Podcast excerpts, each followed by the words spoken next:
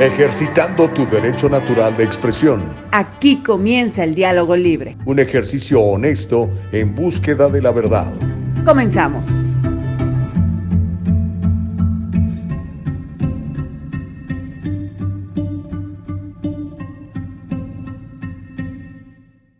¿Cómo les va? Muy buenos días. Son las 7 de la mañana en punto.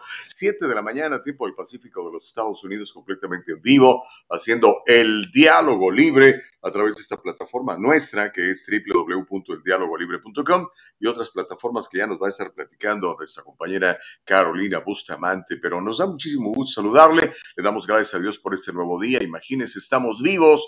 Otros ya no lo pueden contar, pero gracias a Dios estamos aquí y vamos a servirle en lo mejor de nuestras capacidades en este programa que se llama el diálogo libre, donde privilegiamos el, su derecho a la información, su derecho a hablar, su derecho a platicar y pensar como mejor le parezca. Obviamente, recuerde, cada acción le va a corresponder una reacción, así que aunque somos libres de hacer lo que queramos, pues también vamos a recibir las consecuencias buenas o malas de lo que pensemos y sobre todo actuemos. Así que qué gusto recibirle, gracias por estar con nosotros.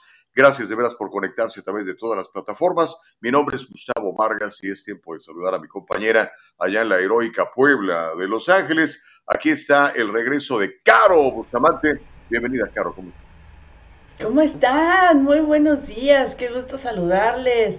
Usted queda muy bien ese color de corbata. Me gusta, me gusta, me gusta. Es un poquito exagerado, pero es que es miércoles y no encontré otra mejor, la verdad. no, te da un toque muy fresh, dirían por allá. Qué gusto saludarles, muchas gracias a todos y todas que se están conectando y andan mandándonos mensajes desde Facebook. Muy buenos días, Cintia Cuevas, Anabel Carreno, eh, Marta Moreno, Miriam SRM, Noes Contreras. Muy buenos días, qué gusto saludarles a todas y a todos. Y pues recuerden que estamos, como bien dijo Gustavo, en todas las plataformas, en nuestra plataforma particular, nuestra forma, nuestra plataforma www.eldialogolibre.com. Ahí pueden ver todas nuestras participaciones y hay muy buen contenido, ¿eh, Gustavo? Hay muy buenas entrevistas, las van a poder citar nuevamente. Eh, si se les pasó algún dato que estaban interesados, estuve escuchando la entrevista de este señor que nos hablaba del dinero que pueden recibir para las escuelas de sus hijos. También recordemos que hubo otra entrevista eh, relacionada con salud, hay entrevistas con, sobre marketing con Susana San Román. Todo esto se queda en la nube en redes sociales y en nuestra plataforma eldialogolibre.com para que usted pueda ingresar cualquier hora del día, en cualquier momento, así sea fines de semana, días festivos y cuando los bancos cierran, usted puede entrar a eldialogolibre.com y ver nuevamente todo el contenido, Gus. Y que la gente nos comparta. Mira, yo ya acabo de compartir en mi página de Facebook, Gustavo Vargas Saucedo, la transmisión precisamente del diálogo libre. Nuestra gente, nuestra comunidad puede hacer lo mismo, Carlos. Así es, comenten, compartan. Recuerden que en Facebook pueden compartir, dar un emoji, un icono si les gusta, si les da risa, si también si se enojan. Ahí viene el, emoticón y pueden ponerlo también. pueden también ponerlo también comentar, compartir, recomiéndenos, recomiéndenos como, ah, como recomienda el señor de la carnicería, como recomienda al peluquero, recomiéndenos, somos su espacio informativo de confianza, Gustavo. Me gusta eso, su espacio informativo de confianza. Me gusta hasta para eslogan, mi querida Caro. Y es que lo que decimos aquí, obviamente traemos información y después la discutimos. Obviamente tendremos puntos de vista distintos, pero digamos la información la traemos pues así como es, ¿no? Así es.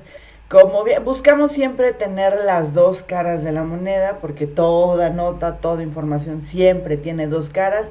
Entonces, para que ustedes puedan decidir y discernir cuál es la cara de la moneda, cuál es la cara de la nota que más les gusta, Gus.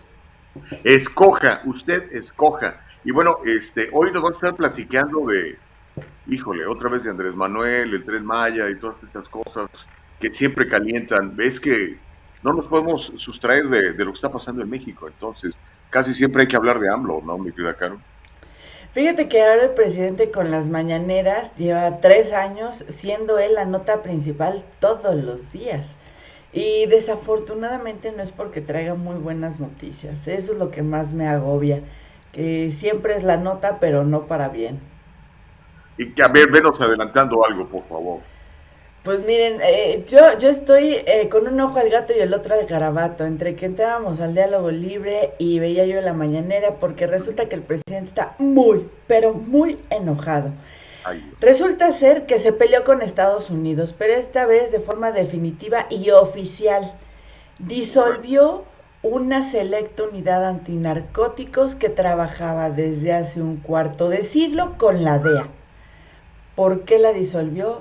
Qué pasó, qué consecuencias va a traer. Los mexicanos estamos así, en shock. Nunca pensamos que se iban a romper relaciones directas, eh, precisas y concretas con Estados Unidos y en este momento pasó.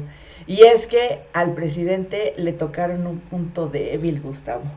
¿Cuál es ese? Su tren Maya.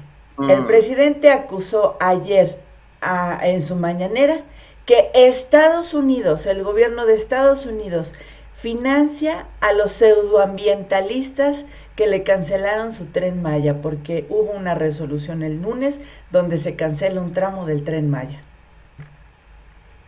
Tómala. Oye, lo que dice es duro. Ahora, me imagino que tendrá pruebas para acelerar. No. no las ha mostrado, solamente son sus palabras, solamente son sus dichos no las ha mostrado. Eh, esperemos que las muestren. La mañana los reporteros le dijeron, oiga, pero ¿por qué dice eso? Muéstrelo, ¿no? O sea, ¿por qué se aventura a decir algo así? Son relaciones internacionales. Eh, dijo, yo, yo tengo mis pruebas, yo tengo otras cifras, pero no las mostró. Entonces, aboguemos porque las muestre, Gus. Será interesante ver ahí un chequecito. Imagínate un cheque de Biden a, un, a una oposición directa de López Obrador. Híjole, bueno, a lo mejor digamos que sí hay dinero de la Casa Blanca o del presupuesto de los Estados Unidos para causas que no necesariamente favorece el presidente mexicano, pero eso no necesariamente significa que sea un dinero en contra directamente de Andrés Manuel López Obrador. Sabemos que la actual administración, la administración Biden, pues es, eh, está alineada con ese asunto de de todo verde, ¿no? de las alternativas energéticas y todo este rollo, y pues la tendencia de que algún día en un futuro no muy cercano solamente dependamos, dependamos de, la energía solar y de la energía eólica, algo que me parece un poquito fantástico, pero eso es lo que está empujando la, la, la administración Biden, ¿no? Pero eso no necesariamente significa que le estén pegando directamente a AMLO. Ahora, si algunas de estas ONGs que reciben estos dineros hacen campaña en contra de AMLO, pues entonces que lo diga el presidente Andrés Manuel y que muestre los números. Así es, qué bonito lo explicaste. ¿No te gustaría explicárselo hacia el presidente López Obrador? Ah, yo creo que ya se lo han explicado, pero eh, está enojado. Luego, acuérdate, no, no pasó la, la reforma eléctrica, la reforma eh, energética. Así es, le tiraron su reforma energética, está muy enojado y dijo, pues voy a eh, cerrar el litio. El litio es nuestro y nadie lo va a expropiar. Este, pues es que ya era así. O sea, no se podía expropiar, ni nosotros lo podemos expropiar, Gus. No, ¿verdad? Eh, ahora, el litio, fíjate que qué bueno que mencionas lo del litio, porque el litio es un, un, eh, mineral, podemos llamarlo así, un elemento este, fundamental para para un montón de cuestiones que tienen que ver precisamente con esta energía ah, renovable, ¿no? Y este, México lo tiene. Sí. México, Venezuela, somos de los países que más litio tenemos en el mundo. Asústame, Patricio. Son los que necesita eh, Elon Musk para sus carros eléctricos, por ejemplo. Sí, y Putin también anda buscando por ahí. A mí me preocupa esa amistad tan repentina México, México, y le estamos cerrando la puerta a Estados Unidos y demás. Entonces, está fuerte, está fuerte. Pero, ¿qué te parece si antes de empezar con todos estos temas que ya muchos están comentando, nos cuentas, ¿tú qué traes el día de hoy? Uy, hay un chorro de cosas. Ah, particularmente hay una historia que, que muy poca gente ha escuchado y creo que deberíamos de conocer. Hay una propuesta de ley en California, yo se las comenté aquí en su oportunidad, bueno, no en esta plataforma, en la otra. Es una propuesta de ley que se llama la AB 2223. Es una propuesta promovida por una señora, por una mujer que es legisladora de California, ella es demócrata y básicamente tiene que ver con despenalizar la muerte de recién nacidos, incluso semanas después del nacimiento. Básicamente, como funciona es así. Ah, en California, pues este, se practican miles de abortos. No sé cuándo, no tengo la cifra, voy a buscarla, a ver la cifra que nos dé por lo menos Planned Parenthood para saber cuántos abortos en California se practican. Eh, en California usted puede practicar el aborto prácticamente en cualquier momento, no importa cuántos meses el bebé tenga dentro del vientre. Pero ahora hay esa propuesta que va todavía más allá. Y, tiene que ver con una historia que hace días comenté de lo que pasó en Washington, D.C. Hay ocasiones en que el aborto no le sale bien a los doctores, ¿verdad? Entonces el bebé termina naciendo. Bueno, la propuesta es de que cuando haya nacido este bebé, este, pues lo dejen, perdón por lo que voy a decir, pero lo que lo dejen morir. Entonces, esta propuesta ha estado avanzando en la legislatura californiana, que como les digo, está controlada abrumadoramente por el Partido Demócrata, los republicanos que normalmente, no siempre, normalmente se oponen a ese tipo de, legislación tan drástica, tan, tan extremista, pues no tienen ningún peso específico. Entonces ya avanzó la propuesta, ahora va a ir a, una cosa, un comité que le llaman Appropriation Committee, el comité de apropiaciones, que es el que empieza a repartir la lana para que se lleve a cabo esto. Pero la propuesta fue aprobada ayer por 11 votos a 3, va ahora a este comité de apropiación y después irá al piso de la asamblea para la votación final. Y aunque no lo ha manifestado abiertamente, las sospechas son de que el gobernador Newsom la, la firmaría como ley. Ahora, si a usted le preocupa esto, pues póngase las pilas, háblele a su asambleísta, háblese a, su senador estatal si está en California y déjele saber. De hecho, ya ha habido eh, manifestaciones en ese sentido, que por cierto no han sido cubiertas por los medios masivos de comunicación, pero que pues aquí lo vamos a mencionar en el diálogo libre. Sobre todo pues para que la gente sepa lo que está pasando, porque a veces no nos damos cuenta, a veces creemos que lo que dice Los Angeles Times es lo que está pasando en Los Ángeles y no necesariamente, hay muchas historias que no, que no se cubren. Y a mí sí me, me, me, me causa horror, Caro, tú y yo eh, podemos diferir en puntos de vista sobre el aborto, pero aquí ya no es un aborto, aquí ya el bebé ya nació y lo van a, lo van a dejar morir y las personas que colaboren con todo esto estarían, eh, no estarían enfrentando ninguna consecuencia legal. Esa es la propuesta que se está promoviendo ahora en California. Sí, fíjate que estoy buscando el dato que, pediste. Eh, encontré que, bueno, y la producción, Nicole Castillo, muchísimas gracias a la producción que nos tiene este set tan bonito. A mí me encantan todos los elementos que tiene nuestro set y lo agradecemos mucho. Todo es eh, inspiración y producción de Nicole Castillo, nuestra productora, quien también nos comparte estas cifras. Eh, Gustavo dice, la incidencia del aborto aproximadamente eh, 862.320 abortos ocurridos en Estados Unidos en 2017. La tasa de, aborto resulta de 13.5 abortos por cada mil mujeres en edad reproductiva de 15 a 44 años. Pero fíjate que estoy leyendo que representa una disminución, o sea, hay menos abortos eh, que en, ahorita te digo exactamente cuándo, es mil 1981. En el 81 hubo 29.3 abortos por cada mil eh, mujeres en edad reproductiva. O sea, estamos hablando de que el aborto va en descenso. No sé si eso también tenga que ver con lo que estás eh, comentando. Vaya, me pareció interesante y es la, única estadística que encontré. Eh, ¿Es la más de 2016? 17.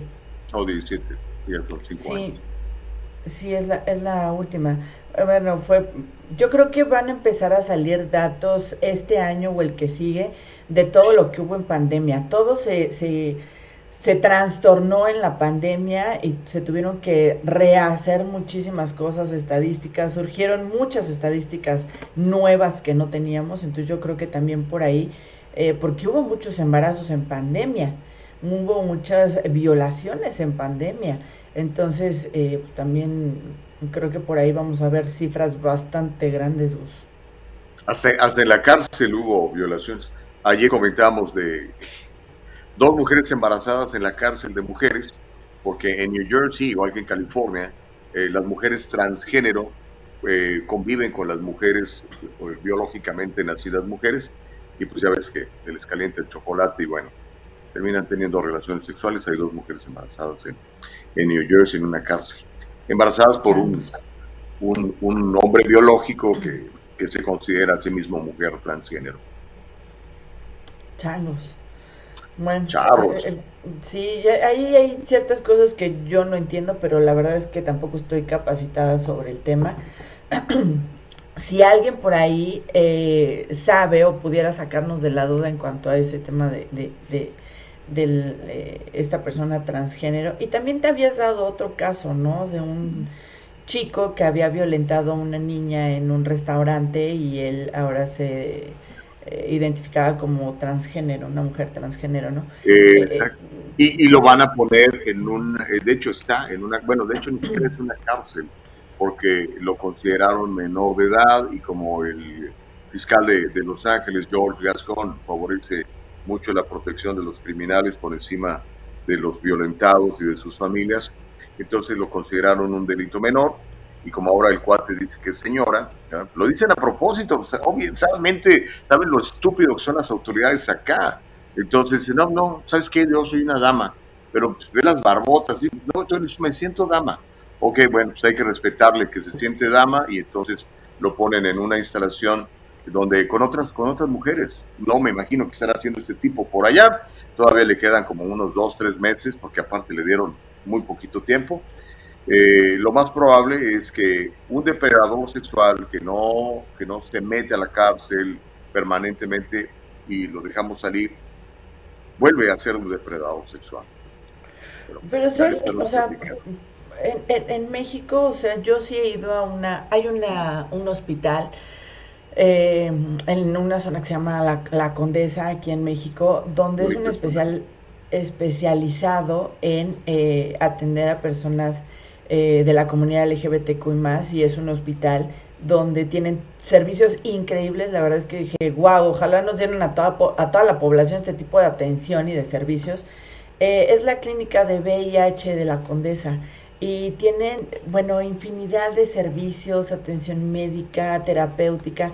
O sea, entiendo que es un proceso. Además, tengo un familiar muy, muy, muy, muy cercano que es una persona trans y oye, no es sencillo, o sea, llevan un proceso. Vaya, las personas que realmente están, eh, se identifican con, con, esta comunidad, realmente llevan un proceso bastante fuerte. Yo no sé si estas personas que están en la cárcel, que cometieron delitos, realmente son de la comunidad o simplemente tienen un trastorno brutal. ¿eh? Les recomiendo una película que vi que se llama, y ya se me olvidó eh, habla de una persona que tiene 26 personalidades totalmente diferentes y que vive en una sola persona y todas estas personalidades hacen n cantidad de cosas. N cantidad. Hay uno que tiene este ¿cómo se llama? que tiene split. Sí, muchas gracias, Nico. En español es eh, tras no, me acuerdo qué es. no sé cómo se llama en español.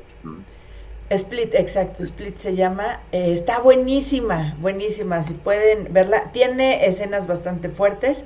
Este, a mí sí me. Es para adultos mayores de 18. Sí, sí, sí, por favor, sí, por favor. Este, y con amplio eh, espectro. Eh, sí, por favor, porque está bastante mm. fuerte. Pero véanla. Igual y es algo así. No son parte de la comunidad, pero tienen un trastorno de la personalidad en el que pueden tener 26 personalidades en una, ¿no? Ahora, ¿será el caso de estas personas? Yo creo que no. Yo creo que son, muchos de ellos son simples delincuentes comunes y corrientes, aprovechan estas, eh, estas eh, avenidas que les abren algunos políticos y pésimos administradores de la justicia, como el actual fiscal que padece la ciudad de Los Ángeles, el señor George Gascon, y se hacen, se hacen estas cosas. Pero volviendo a la, otra historia de, los, ah, de los bebés, mira, este, me da, me da mucha pena, me da, me da mucho coraje, me da mucha tristeza. De repente siento impotencia porque, mira, yo veo en la tele cómo hacen historias de y está muy bien, ¿no? Rescatamos al perrito, rescatamos al gatito, done dinero para el, perro este que, lo maltrata su, su, dueño, ¿no? Y está muy bien, o sea, los seres humanos debemos de tener misericordia, ¿no? Pero el grado de, de frialdad, de crueldad, de deshumanización a la que hemos llegado, en donde podemos tratar de racionalizar el asesinato de un bebé, no lo puedo entender. A donde estamos llegando me parece brutal y yo creo que todo esto va a traer consecuencias muy graves para, para los que están proponiendo estas cosas, los que están dejando que estas cosas sucedan, ya no digamos los que lo están practicando, y para la gente que lo vemos y decimos, ay, qué mal está la onda, y, y hacemos poco o nada. Ese es mi punto de vista. Yo les dejo un poquito más de reflexión. Eh, yo no me quedaría con lo que está pasando en este momento de tratar de legislar o racionalizarlo, sino más bien hacer una retrospectiva en nosotros como sociedad y decir, ¿por qué hemos llegado hasta este punto? ¿Qué está pasando? Eh, ¿De qué manera? O sea, me impactaron las cifras que, que también me compartió eh, nuestra productora eh, o sea, está, está bajando, en teoría está bajando eh, los niveles de aborto. En California también nos comenta las siguientes restricciones sobre el aborto entraron en vigor el primero de enero del 2022. Un aborto se puede realizar en o después de la viabilidad, solo si la vida o la salud de la paciente están en peligro. Y esto es algo que entró el primero de enero del 2022. Creo que ahí estoy totalmente de acuerdo. Eh, creo que eh, el, priorizar suena fuerte, rudo, pero es real. Si tú le preguntas a, vaya, Dios no lo quiera, toco madera, pero si yo estuviera en una situación así en el que es mi vida o la vida de mi bebé, obviamente mi mamá diría, pues la vida de mi hija, ¿no? Y es totalmente, eh, vaya, honesto y real y, y, y, prudente, ¿no? Digo, yo creo que también haría lo mismo. Entonces, creo que hay ciertas, eh, hay ciertas formas, hay ciertas maneras. Por aquí nos preguntan, Gustavo, ¿cómo se llama esta ley? ¿Cuál es? Eh, Josefina Chávez dice, nombre de la propuesta, si se las repites, Gus, porque la quieren buscar. ¿Cómo no? De hecho, les voy a leer si quieren la noticia, así como la tengo. Los legisladores de California que componen el Consejo del Futuro del Aborto, que hay un consejo para eso en California, acaban de lanzar una bomba. Pretenden no solo codificar el asesinato de niños por nacer durante los nueve meses de embarazo, sino también despenalizar el asesinato de recién nacidos, incluso semanas después del nacimiento. Es el nuevo lenguaje que le agregaron a la AB 2223. Si me siguen en redes sociales, ahí está la información. AB 2223 reveló esta intención. Esta legislación protege a una madre de los cargos civiles y penales por cualquier acción u omisión que esté relacionada con su embarazo. Estoy citando textualmente como dice la ley eh, o la propuesta de ley, incluido el aborto espontáneo, la muerte fetal, el aborto o la muerte perinatal. El asunto es cuál es la muerte perinatal. Ahí hay un espacio muy gris. Bueno, el proyecto de la ley, eh, de ley es de una asambleísta de hecho ahí está, la foto, si nos la quiere poner nuestra productora, ella se llama Buffy Wicks, Buffy, así B-E, B de burro, E, eh, perdón, B de burro, U-F-F-Y, Buffy, y se apellida Wicks, así como la W-I-C-K-S. Y protege también a cualquier persona que ayude o ayude a una persona embarazada a ejercer estos derechos. También permite que una mujer demande a cualquier departamento de policía o autoridad legal que la haya arrestado o la haya acusado de matar o lastimar a su hijo, según las disposiciones de este proyecto de ley. La propuesta fue aprobada ayer por tres eh, votos en contra, nada más tres, once a favor, y ahora irá al comité de apropiación para la lana y después al piso de la asamblea para la votación final, en donde pues si no hacemos algo, la van a probar. Oye, espérame, pero... Eh, déjame dar adelante, adelante. Sí. De, de, de, Ronald Reagan. Los que están a favor del aborto son porque ya nacieron. Ahora sí, adelante. Eh, fíjate que eh, busqué qué es muerte perinatal y perdón, yo no veo algo tenebroso u oscuro ahí, o sea, es muy claro. Es uno de los más trágicos desenlaces, la muerte perinatal. Eh, no es otra cosa que el fallecimiento temprano del feto o del recién nacido entre las 22 semanas de embarazo y los primeros 7 días de vida. La causa más frecuente es porque el bebé al nacer no creció de forma correcta y existen eh, causas como infecciones, la presencia de una eh, enfermedad materna grave, diabetes, preeclampsia o las alteraciones del eh, cordón umbilical. O sea, para mí está claro. Ok, pero para ti el asunto es este, Caro. Muchos médicos, médicos, muchos científicos, la gente que, que está a favor de, como dicen, le dicen nice, le dicen bonito, le dicen la interrupción del embarazo, como si lo pudiéramos continuar una semana después, ¿no? La gente que está a favor de esto ah, considera que cuando el feto ha sido extraído de la madre y sobrevivió, eso sería considerado una muerte perinatal también. Ese es el problema, amiga. Ese es el problema. No, porque si sobrevive entonces no está muerto. Es que ese es el O sea, sí, no, no, o sea, que es muy claro. Lo dejan morir. Una vez que lo sacaron es muy lo dejan morir. es muy claro, o sea, infecciones, presencia de enfermedad materna grave, diabetes, preeclampsia, el feto no se, no creció correctamente, o sea, vaya, puede nacer, pero se va. Así como nosotros nos vamos rápidamente un corte antes de que me corte.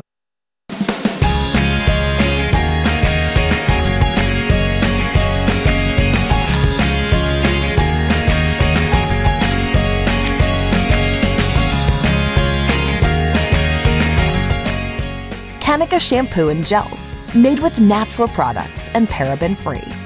Leaves your hair silky smooth, and the gels keep it in place all day. Kanika, for today's generation. And most important, Kanika, made with love.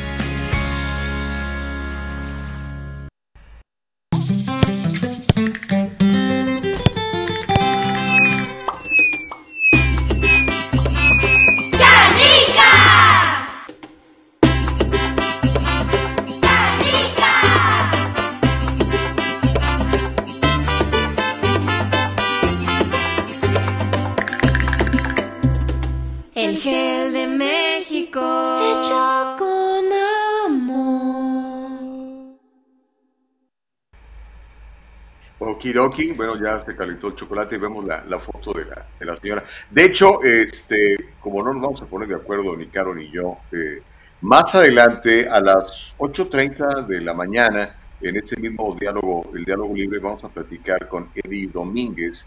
Eddie Domínguez es el presidente de la Asamblea ah, Hispana Republicana en California para preguntarle eh, su postura. Obviamente sabemos que está, está en contra, pero eh, que nos pueda explicar cuál sería el proceso dentro de la Asamblea y a lo mejor él sabe algo sobre el gobernador Newsom, si estaría o no dispuesto a, firmar esta ley, ¿verdad? Porque eh, sabemos históricamente que el, gobernador está a favor de este tipo de, de leyes, ¿verdad? Pero bueno, en fin, claro. Así es, ¿te parece si vemos algunos comentarios? Lo que la señorita productora nos vaya poniendo, porque mira que ya hay varios, ya nos están escribiendo desde Facebook, desde YouTube. Daniel Viveros desde YouTube dice, buenos días, ya invertí otra vez en YouTube para escuchar en vivo sin tener mi teléfono prendido, porque ando trabajando. Pero muchachos, por favor, que sean más horas y les falta esa chispa de antes. Muy buenos días, Daniel Viveros. ¿Quién más anda por aquí? Magdalena Robles, buenos días, Caro, que verte de nuevo. Mi querida Magdalena, te mando un beso enorme, también es un gusto estar de nuevo aquí con ustedes. Homero Escalante, en México actualmente no tiene la, la capacidad para exportar eh, las minas de litio, explotar, perdón, explotar las minas de litio. Eh, por eso se necesita el sector privado extranjero para poder sacar provecho. Pues sí, fíjense que eh, efectivamente, primero Dios vamos a tener mañana una entrevista, ya les estaré platicando en un ratillo más en mis redes sociales, con alguien que sabe tanto de, alguien cercano al presidente López Obrador y que sabe tanto de la reforma energética como del tren Maya. Mañana va a ser un programazo también con estos temas. Consuelo Urbano dice, muy buenos días, qué bueno verte, Caro. Querida Consuelo, muchas gracias, un beso. Gus. Okidoki, bueno, hay este, más historias para platicar. como le dije, vamos a abundar más sobre esta AB 2223 más adelante. luego seguimos leyendo más, más de sus comentarios, que por cierto hay muchos y por favor invitamos a que lo siga haciendo. tenemos un problema ahora tan bueno, tenemos muchos problemas en Estados Unidos, me imagino que todo el mundo, ¿no? Pero uh, la realidad es lo que nos afecta eh, a los que vivimos acá en Estados Unidos. Y también es una, una situación que de alguna manera eh, se relaciona con México. El día, creo que fue el viernes o el sábado pasado, un padre de familia, pobrecito él, ¿verdad? Su hija de 19 años se murió por consumo de opiáceos mezclados con fentanilo. Y bueno, él eh, criticó fuertemente al presidente Biden diciendo que está dejando que pase demasiado fentanilo. De hecho, en la administración Biden se ha cuadruplicado el, tráfico de fentanilo hacia los Estados Unidos. ¿Qué es el fentanilo? Es una droga fuertísima, es un veneno brutal. Lo fabrican los chinos y está entrando a los Estados Unidos por, por el sur de nuestra frontera y nuestros jóvenes están muriendo brutalmente de todo esto porque, pues ya lo saben, hay una despenalización de muchas drogas y esas drogas pueden llevarte a, experimentar con otras drogas y es fuertísimo el fentanilo. Yo uh, les puedo asegurar que por lo menos la mitad de los indigentes que usted ve allá afuera en la calle se están metiendo esas cosas. Bueno, el chiste es que la muchachita esta se le murió. Debe ser muy triste perder un hijo por cualquier circunstancia pero más cuando se trata por el abuso de drogas. Entonces el señor eh, pues está, está, muy enojado, ¿no? Y él está ah, haciendo, ahora sí que está organizando a más padres de familia como él, él se llama Matt Capeluto, para precisamente exigirle a las autoridades que sean más fuertes eh, en la lucha contra el fentanilo y que protejan más la frontera sur, porque dice por ahí están entrando eh, estas drogas. De hecho, tenemos unas, unos datos de, que, nos muestra cómo el fentanilo literalmente está matando a nuestros jóvenes en Estados Unidos. Es verdaderamente una crisis y es una crisis que yo insisto que deberíamos hablar más de esto en los medios de comunicación, en los periódicos, en las revistas, en, los, las en la televisión. Eh, la, cantidad de muertes, eh, mire, tengo este dato. La sobredosis de fentanilo es la principal, oiga esto, la principal causa de muerte entre adultos de 18 a 45 años. O sea, la gente no se muere de un infarto, no se muere de COVID, no se muere de que lo atropellaron, no se muere de borracha, no. Entre los 18 y los 45 años, que es la edad más importante para muchos, porque es cuando aprenden habilidades para desarrollarlas más adelante, pues más o menos eh, el, el dato es que entre el 2020 y el 2021 casi 80 mil personas murieron por sobredosis de fentanilo. Y como le digo, este fentanilo que está entrando por la frontera sur de Estados Unidos, pero lo, hacen los, los chinos, eh, Caro.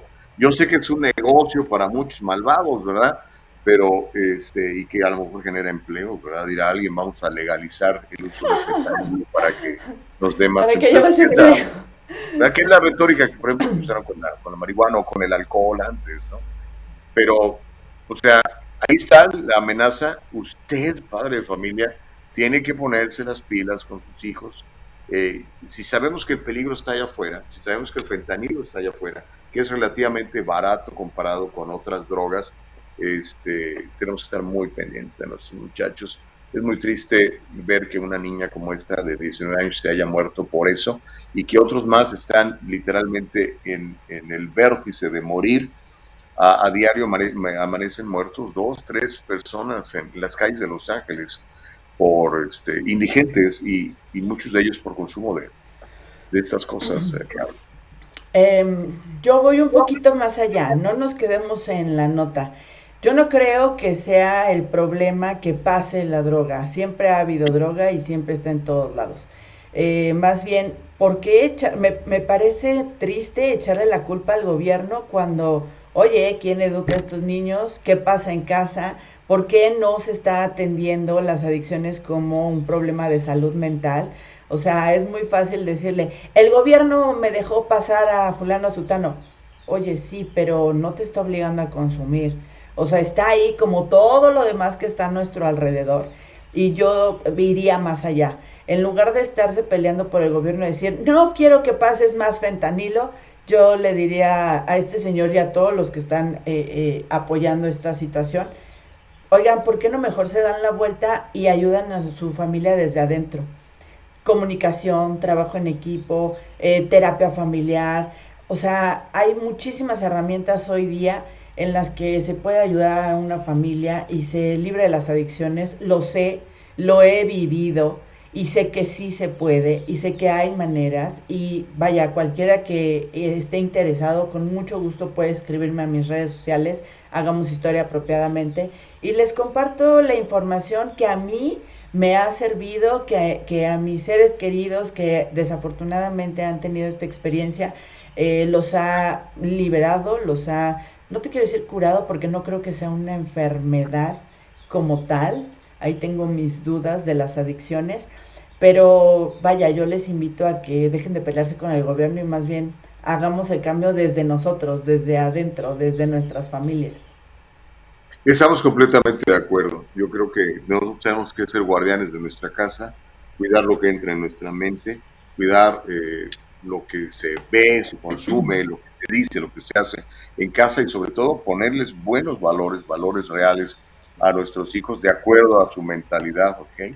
Eh, porque van a decir, bueno, ¿cuáles son los valores reales? Bueno, para un cristiano, para un hijo de Dios, los valores reales quizás sean distintos a los de una persona que no cree en Dios, pero cualquier valor que usted tenga, estoy seguro que no está en favor de, la drogadicción y la destrucción y la muerte, ni el consumo de anfetaminas, de metanfetaminas y de, y de fentanilo y demás, ¿no?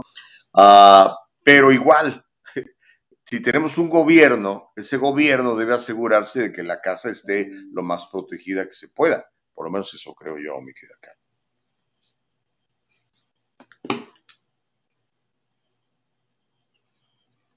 No te estoy oyendo, Caro. Oh, ¿Lista? Ahora sí, ahora sí. Sí. En teoría, pero también, vaya, vámonos al origen. ¿Quién puso a esos gobiernos? ¿Qué puso a esos legisladores? ¿Quién está eh, a cargo de? Entonces.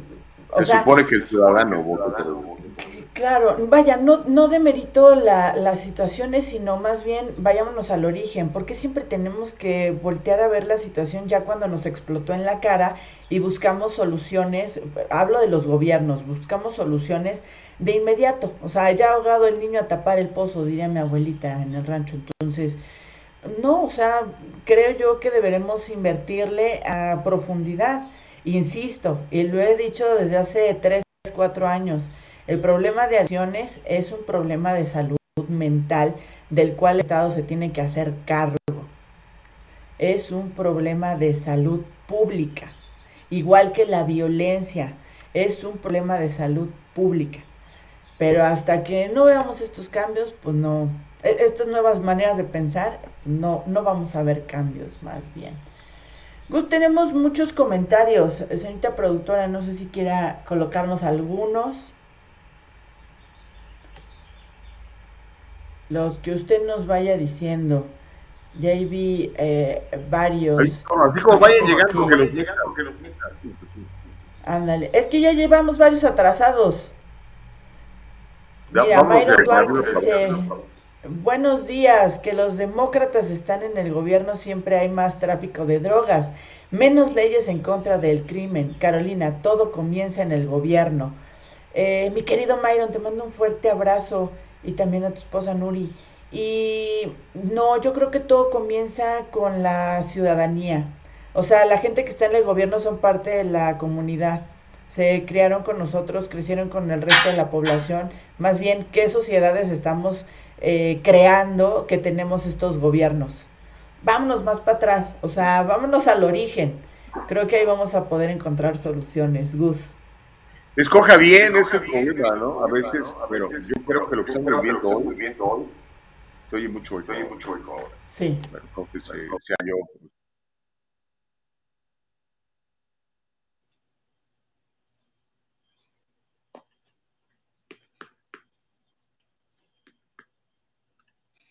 A ver ahora.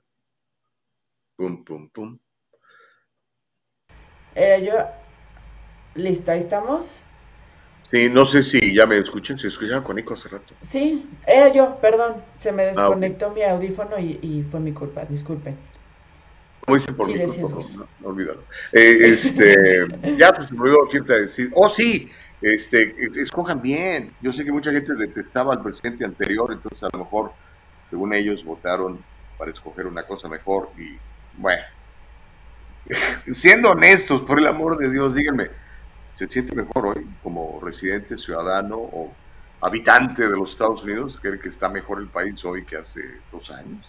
Es una pregunta nada. Fíjate que muy buena pregunta, ¿eh? Vamos a dejarla ahí al aire para que nos vayan escribiendo y nos vayan diciendo qué es lo que consideran, porque justamente va ligada la nota que les traigo el día de hoy con esto. Eh, bueno, antes de eso, fíjate, me llamó mucha atención un, un comentario. eh, aquí está, Cristian Cabrera. Fíjate qué interesante. Dice, se me hace ridículo que tengamos leyes de cómo la mujer tiene que pensar. Es como si nos dieran leyes de ser cristiano. ¿Dónde quedó el the choice? Me parece muy bien, buen punto. Ahora, es que aquí no es de choice, aquí lo que, lo que creemos nosotros, que creemos en la vida, es que tú no puedes matar a alguien, menos si es alguien indefenso. Nosotros creemos que un bebé, aún en el útero de una madre, es un bebé, una persona. Hay gente que cree que no, que es una cosa, que es un tejido, que es, no sé. Eh, y a lo mejor es el, el debate, ¿no? O sea, si la señora no quiere tener a, a su hijo, yo digo, pues que lo regale. Eh, pero hay gente que dice, no, pero ¿cómo? Y ahí es donde empieza toda la polémica, ¿no? Pero como decía, una vez, yo le, re- le reitero lo que decía el, el presidente Reagan, los que están a favor del aborto es porque ya nacieron. Híjole, No un he tema que una siempre... persona muerta que esté a favor del aborto. No, bueno, o sea, ¿cómo te explico? Ernesto Gutiérrez Figueroa dice, tienes razón, Caro, no le podemos pedir al presidente que nos eduque a nuestros hijos, como dice Gustavo, que el gobierno no nos controle, solo es que ahora se contradice. No, no entendí el, con- el- el- la... Tienes Ah, razón, bueno. te lo- dice, tienes razón, Caro, no le podemos pedir al presidente que nos eduque a nuestros hijos, como dice Gustavo, que el Dios, gobierno no los controle. Dios nos ahora, libre que el pues, señor te presidente nos contra- quisiera educar a nuestros hijos. No, hombre, el señor hay que alejarlo de los niños y de nuestros hijos. No, no, no, no, no, no, quiero cerca de mi casa. No, No, entonces dice que ahora te contradices. no, no entendí. O sea, yo no quiero al presidente en mi vida. Es más, yo no quiero al gobierno que me diga este, cómo educar a mis hijos. Yo creo que los padres sabemos más de cómo educar a nuestros hijos que el gobierno. Punto. Así es. Eric Ruiz dice que tengas un excelente día a todos. Saludos. Hey Eric, muchas gracias, saludos. Raúl Ca- Ca- Serrano. Oye, ese, ese comentario está bueno. Dice, Caro, si el gobierno de México no hace lo mejor por sus ciudadanos para que no salgan de su país, ¿quién es culpable? ¿El gobierno o los ciudadanos por no buscar para mejorar? Muy buena pregunta. ¿Quién es culpable de la migración en, lo- en lo- en los países en general? Porque ya no es solamente de, México y Latinoamérica o de países pobres, sino ya de todo el mundo están migrando. ¿Tú quién crees que sea, de quién es la responsabilidad, Gus? Pues la, la responsabilidad última es del ciudadano que ha escogido mal, ¿no? Ahora, el problema es que una vez que le das un poco de poder a, a este gobierno, a esta administración, ellos buscan cómo perpetuarse en el poder. Y empiezan a hacer trampa, empiezan a buscar maneras de engañar a la gente para que lo siga reeligiendo o eh, completamente les quita, les quita el poder y se vuelven totalitarios como Cuba, como Venezuela y algunos otros países en ese sentido. Pero el, error está en, en el ciudadano, el- la falta de, pues, de involucramiento, de conocimiento, y yo creo que por ahí viene. O sea, ahí es el origen, o sea, yo puse a este desgraciado, ahora este desgraciado va a tratar de mantenerse en el poder a como dé lugar, eh, dándote dinero primero y después quitándote armas, después encerrándote si, si no estás de acuerdo con él, ¿no? Así es como, digo, los gobiernos tiránicos así empiezan, siempre te hablan bonito y después a veces ya es demasiado tarde, ¿no? Ah, necesitas una revolución armada, cosas así. Eh, pero pues sí, esa es la onda. Ahora, Estados Unidos es un país bien generoso que puede recibir a mucha gente, pero pues no sé si alcance a recibir a toda la gente del mundo. Yo creo que no. Este, y pues por eso también ponen ellos sus, sus leyes para, pues para que una parte de la gente pueda venir, pero pues no toda, no, no, no alcanza para todos el pastel. Eh, mi querido Raúl Serrano, muy buena pregunta de quién es la culpa. Creo que hay parte y parte, responsabilidad y responsabilidad. Y más bien no creo que sea culpa, sino una persona que no eh, nace en los lugares que le pueda, o en un lugar que le puedan brindar una oportunidad de desarrollo, sí merece la oportunidad de buscarlo en otro lugar. De eso sí estoy segura. Eh, entonces, eh, todos merecemos la oportunidad y todos tenemos el derecho de tener eh, educación, salud, trabajo, comida, una familia. entonces, creo que hay, hay muchos puntos en cuestión. Sí creo que a los gobiernos les toca la administración, eso sí, administrar, pero no el educar. El gobierno no educa y el gobierno no debe de prohibirte cómo tienes que pensar o cómo poder decidir, sino darte opciones. Es un administrador, recordemos que el gobierno es un administrador. Por lo menos esto eh, debiera ser, ¿no? Pero ahora, ahora ya no. Ahora que cada vez más vemos que el gobierno quiere que le demos a nuestros hijos, ellos les van a, los van a formar, les van a decir cuáles son los valores y los van a educar. Los quitan, o sea, no, pero ¿por qué dices eso? O sea, te quitan a tus hijos, así como Rusia está quitándole los niños a, a los ucranianos y se los llevan? O sea, ¿te los quita el gobierno en Estados Unidos? No, todavía no estamos ahí. Pero bueno, en algunos no te los quitan. en, algo, en el, no sé que te voy a explicar cómo lo te los quitan. ¿okay? Este, tú tienes tu, tus familia, tienes tus hijos y después confiadamente, porque como en México cuando éramos niños, mandamos a los niños a la escuela y les enseñaban matemáticas, español y amor a la patria, lo primero que hacíamos era este, rendir honores a la bandera, por ejemplo. Acá no, acá ya mucha educación está en manos de la izquierda y lo que hace es cambiarle la mentalidad a tus hijos, te los quita de aquí y después te enfrenta a ellos o ellos se enfrentan contigo, lo estamos viendo hoy en día.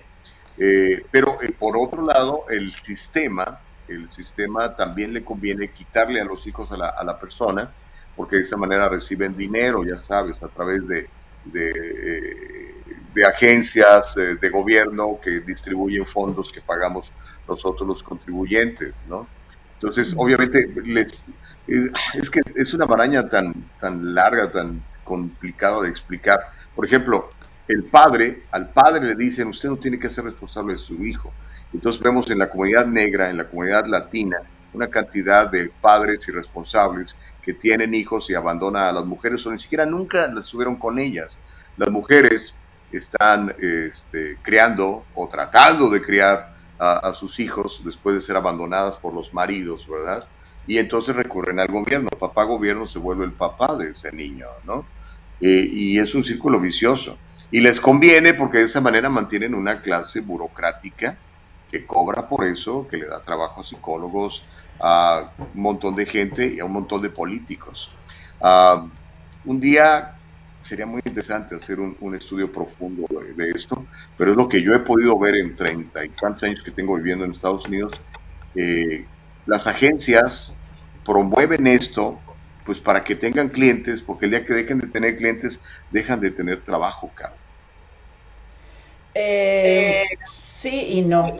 O sea, estoy de acuerdo en lo del paternalismo, pero no estoy de acuerdo en que el gobierno te quita a tus hijos. No, paren, a ver, creo que es un pretexto muy sencillo decir, es que el gobierno, es que en la escuela, es que en la escuela los enseñan a hacerme los hijos. Oye, a ver, ¿y qué haces tú en la casa?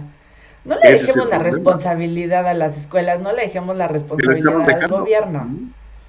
O sea, lo siento, discúlpenme, a mí me parece ridículo dejarle esa responsabilidad a las escuelas del gobierno.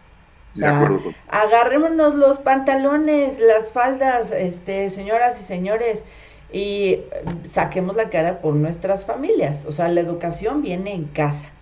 Lo siento, así me enseñaron a mí, así me, así me educaron en mi casa también. Oiga, pues ya casi se nos va el tiempo, pero sí quisiera platicarles esto que está pasando entre México y Estados Unidos porque es grave, es preocupante y vamos a tener repercusiones. México disolvió, desapareció, esfumó, sepultó una selecta unidad antinarcóticos que durante un cuarto de siglo trabajó mano a mano con la Agencia Antidrogas de Estados Unidos, mejor conocida como la DEA, en el combate al crimen organizado. Resulta que era un grupo de, eh, de unas unidades de investigación especiales, eh, SIU, por sus siglas en inglés, que operaban en 15 países y que los funcionarios estadounidenses consideran eh, invaluables para desmantelar poderosas redes de contrabando y atrapar a innumerables capos de la droga en todo el mundo. ¿Quiénes eran estos, este grupo selecto? Más de 50 oficiales que fueron considerados entre los mejores del país y trabajaron en los casos más importantes como la captura en 2016 de Joaquín El Chapo Guzmán, entonces el jefe poderoso del cártel de Sinaloa. ¿Qué significa esta acción del gobierno mexicano? El cierre podría, resultar costoso en las calles de Estados Unidos durante las autoridades, donde, perdón, donde las autoridades luchan por reducir el aumento en la sobredosis que el año pasado provocó más de 100 mil muertes, en su mayoría vinculadas a una nueva ola de drogas sintéticas producidas por cárteles mexicanos. Ya no son los chinos, Gus, ahora son los mexicanos. Nos estamos innovando, desafortunadamente. Algunos dicen que ponen en peligro los esfuerzos de Estados Unidos para combatir a los grupos del crimen organizado dentro de México. Otros comentan que esta medida de la 4T encabezada por el presidente Andrés Manuel López Obrador es un estate quieto, una llamada de atención a Estados Unidos para que eh, no se quiera meter en los asuntos internos de seguridad o económicos de México. ¿Por qué se los digo? Resulta y resalta que el presidente de todas y todos los mexicanos acusó en la mañanera que el gobierno de Estados Unidos está financiando a las asociaciones ambientalistas que están en contra de sus obras magnas, es decir, el tren Maya. Y también la reforma energética. Mañana les platicaremos de la reforma energética. Ya se la pararon y tiene que ver empresas estadounidenses. Pero en cuanto al tren Maya, textualmente el presidente López Obrador dijo, ya me da mala espina. Hay cada vez más ambientalistas que no existían, que no hacían presencia, que están llegando y como el gobierno de Estados Unidos está financiando grupos que actúan en México, contrarios a nosotros, como el grupo de Claudio X González y otros personajes opositores a nosotros, y también asociaciones ambientalistas, dijo el presidente López Obrador en conferencia de prensa. Y es que este lunes, Gustavo, el juzgado primero de lo distrito de Yucatán, concedió la suspensión provisional de las, de, las obras del tramo 5 sur del tren Maya, por lo que las máquinas que han estado cortando árboles para abrir paso a la obra en la zona de la playa de Playa del Carmen a Tulum deberán detenerse inmediatamente hasta que se resuelva el amparo. Ándale. Óyeme, este, ¿qué puede pasar aquí? Ya, bueno, está muy claro que Andrés Manuel y Joe Biden, mm, mm, nada que ver. No, no, no hacen clic, no hicieron clic desde el principio. No sé si en el pasado, cuando fue vicepresidente de Obama, Biden tuvieron algún desencuentro. Pero lo que está muy claro es que lo que está muy claro es que AMLO prefería a Trump. Eso está por lo menos muy claro para mí. No, Pero no esto hasta ahora ¿Crees que no? No, eso no tiene nada que ver. No, pero me refiero a. Él preferiría lidiar o tratar o negociar con Trump que, ahora con. con eh, no, eso no, tiene, eso no tiene absolutamente nada que ver, Gustavo. no, ¿crees que no. comenzó bien la relación? Se, Tiene que ver. No, tiene que ver con que eh, el gobierno de Estados Unidos está totalmente en otra zona eh, evolucionista globalizado y demás, nos guste o no, es lo que están haciendo, o sea, se están a la, vaya, al movimiento global, eh, y es algo que a López Obrador no le gusta. O sea, López Obrador está hablando de regresar al carbón, a carbón, o sea, vamos a regresar al carbón en México. Entonces, no, o sea, no, no tiene que ver con... Nunca se han ido del carbón, ¿cómo regresar al carbón? Quería impulsarlo, o sea, estamos hablando de, de el mismo presidente dice, hay tecnologías eh, limpias, hay eh, energías limpias, pero vamos a, a, impulsar el carbón y que regresemos a usar todo de carbón. Entonces, espero por favor que aquellas personas que no se han deshecho de sus estufas de carbón, no las tiren, no las tiren, las van a utilizar. Eh, va a ser la nueva, la nueva moda. Sí, las estufas de carbón. Bueno, tú sabes que, por ejemplo, para eh, eh, que las que plantas eólicas de, energía de viento funcionen, necesitan del carbón, ¿no? Entre otras cosas. A, escalas muchísimo menores de lo que estamos acostumbrados a utilizar. pero si no hay carbón, no funcionan esas plantas de aire. No necesariamente, por eso se está haciendo que funcionen estas plantas para poder en algún momento si no hay carbón, No funcionan hoy en día, today, no funcionan si no hay carbón. Ok, Gustavo, está bien. Oye, en serio, eh, vamos no, estoy mucha mentiras aquí yo. Bueno. Porque no es, un, no, o sea, no es mi opinión. No, no es mi opinión. Es, eh, ok, es más. Yo todo lo que les traigo son datos. Entonces, de hecho, mañana, les voy a adelantar, mañana va a estar con nosotros eh, el diputado morenista de Baja California, Alfredo Porras. Pueden googlearlo, al ratito les voy a dar más información. Mañana va a estar con nosotros el, diputado del partido Morena, eh, Alfredo Porras, platicando con nosotros sobre el tren Maya y sobre la eh, reforma energética. Nos va a explicar ahora sí qué es. Nos va a explicar qué es lo que piensa el presidente, cómo van a actuar, qué pasó en la Cámara, cómo va a darnos todo esto y más que tenemos. Oigan, nos vamos un corte, pero bueno, me despido regresando al corte. Ok, venga.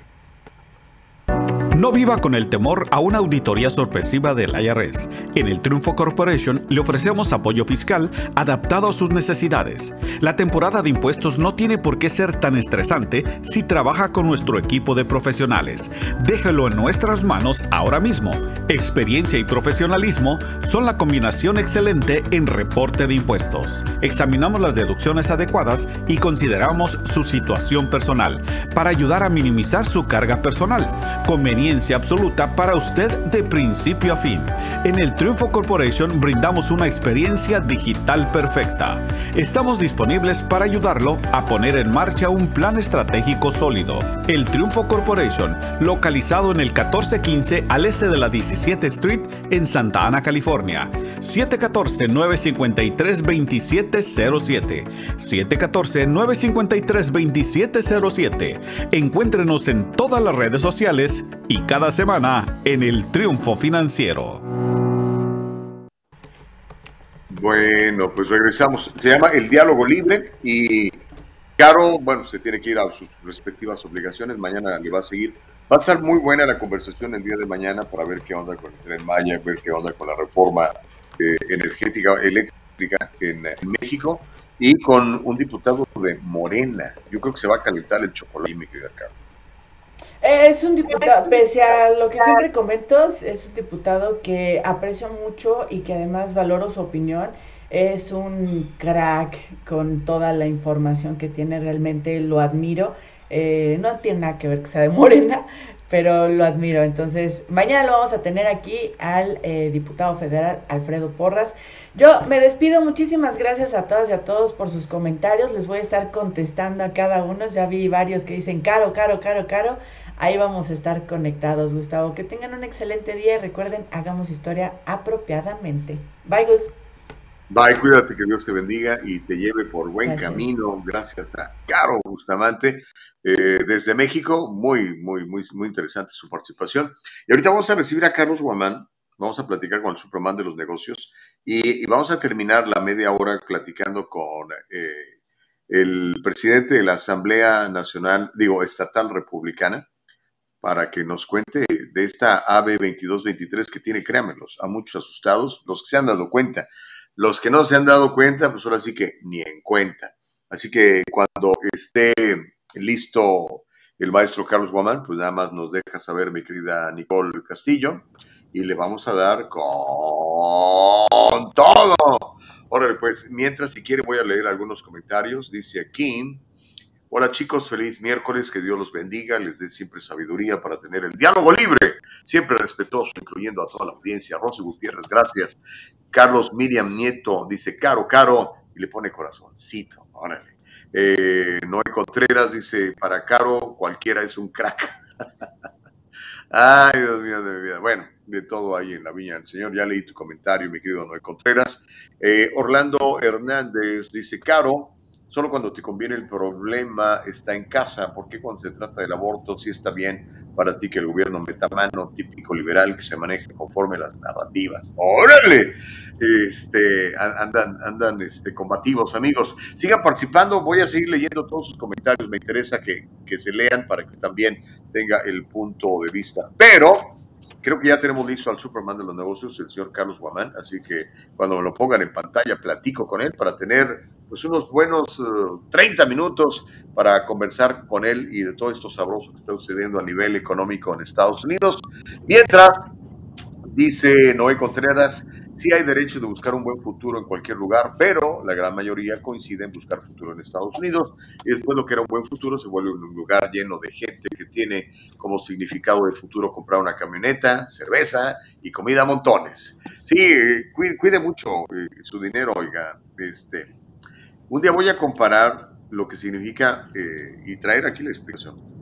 Que usted invierta o gaste 500 dólares, que es más o menos el pago regular de un carro nuevo. Eh, y si usted lo compara con una inversión y la diferencia abismal que existe entre uno y otro, yo creo que nos haría reflexionar un poquito.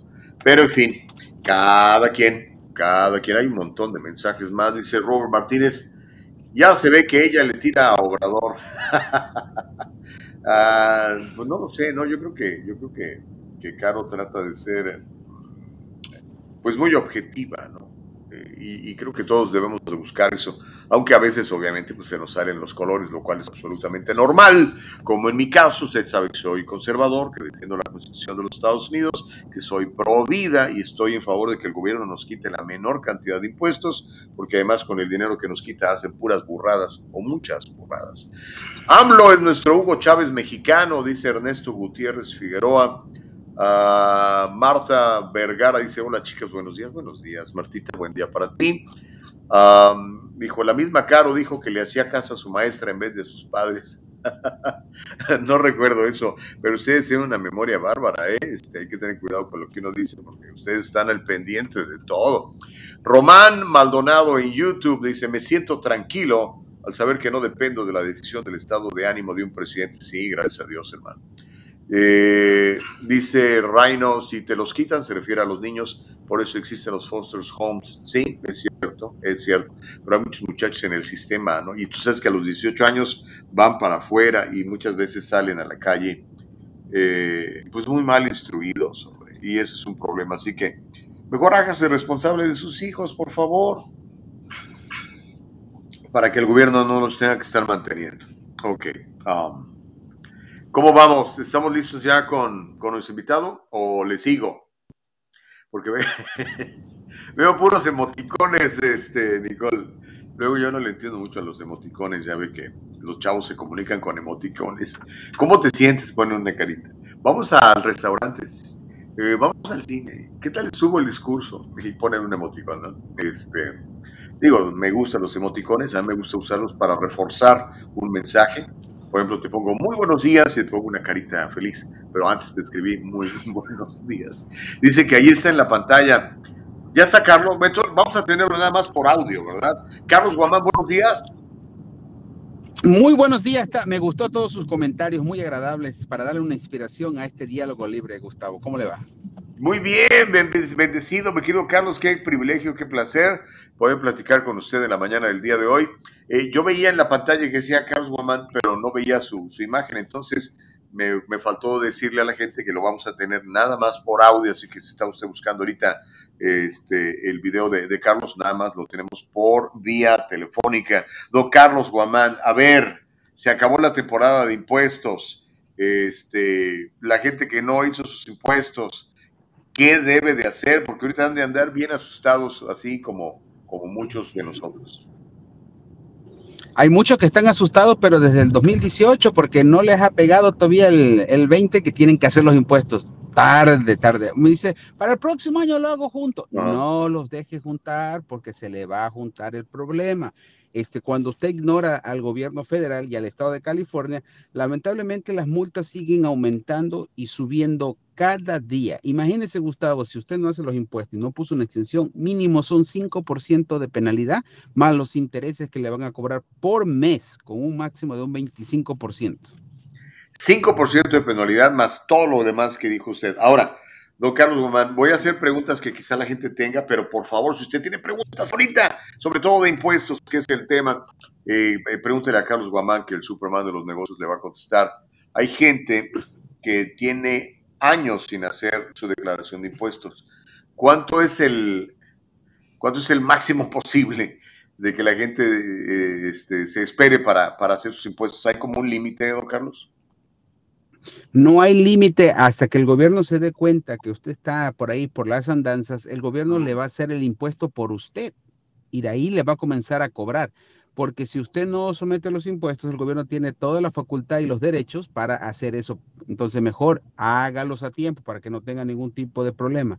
También eh, por el otro lado, si usted ya hizo los impuestos y le faltó alguna forma, ya sea W2, 1099 o alguien le robó la identidad, usted tiene que ponerle el esfuerzo inmediatamente para corregir esa situación, porque si no el gobierno viene con todo ¿eh? y no se tienta el corazón y no le echen la culpa al COVID, ni a la pandemia, ni al que estuvo cerrado, ellos siguen cobrando. ¿eh?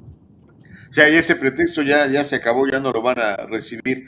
Ahora, don Carlos, la gente que tiene que pagar o tiene que devolver dinero o ganó de más o qué sé yo, o no estuvo bien asesorada y, va a tener que, pagar impuestos y no tiene el dinero, que es muy común, ¿qué es lo que puede hacer?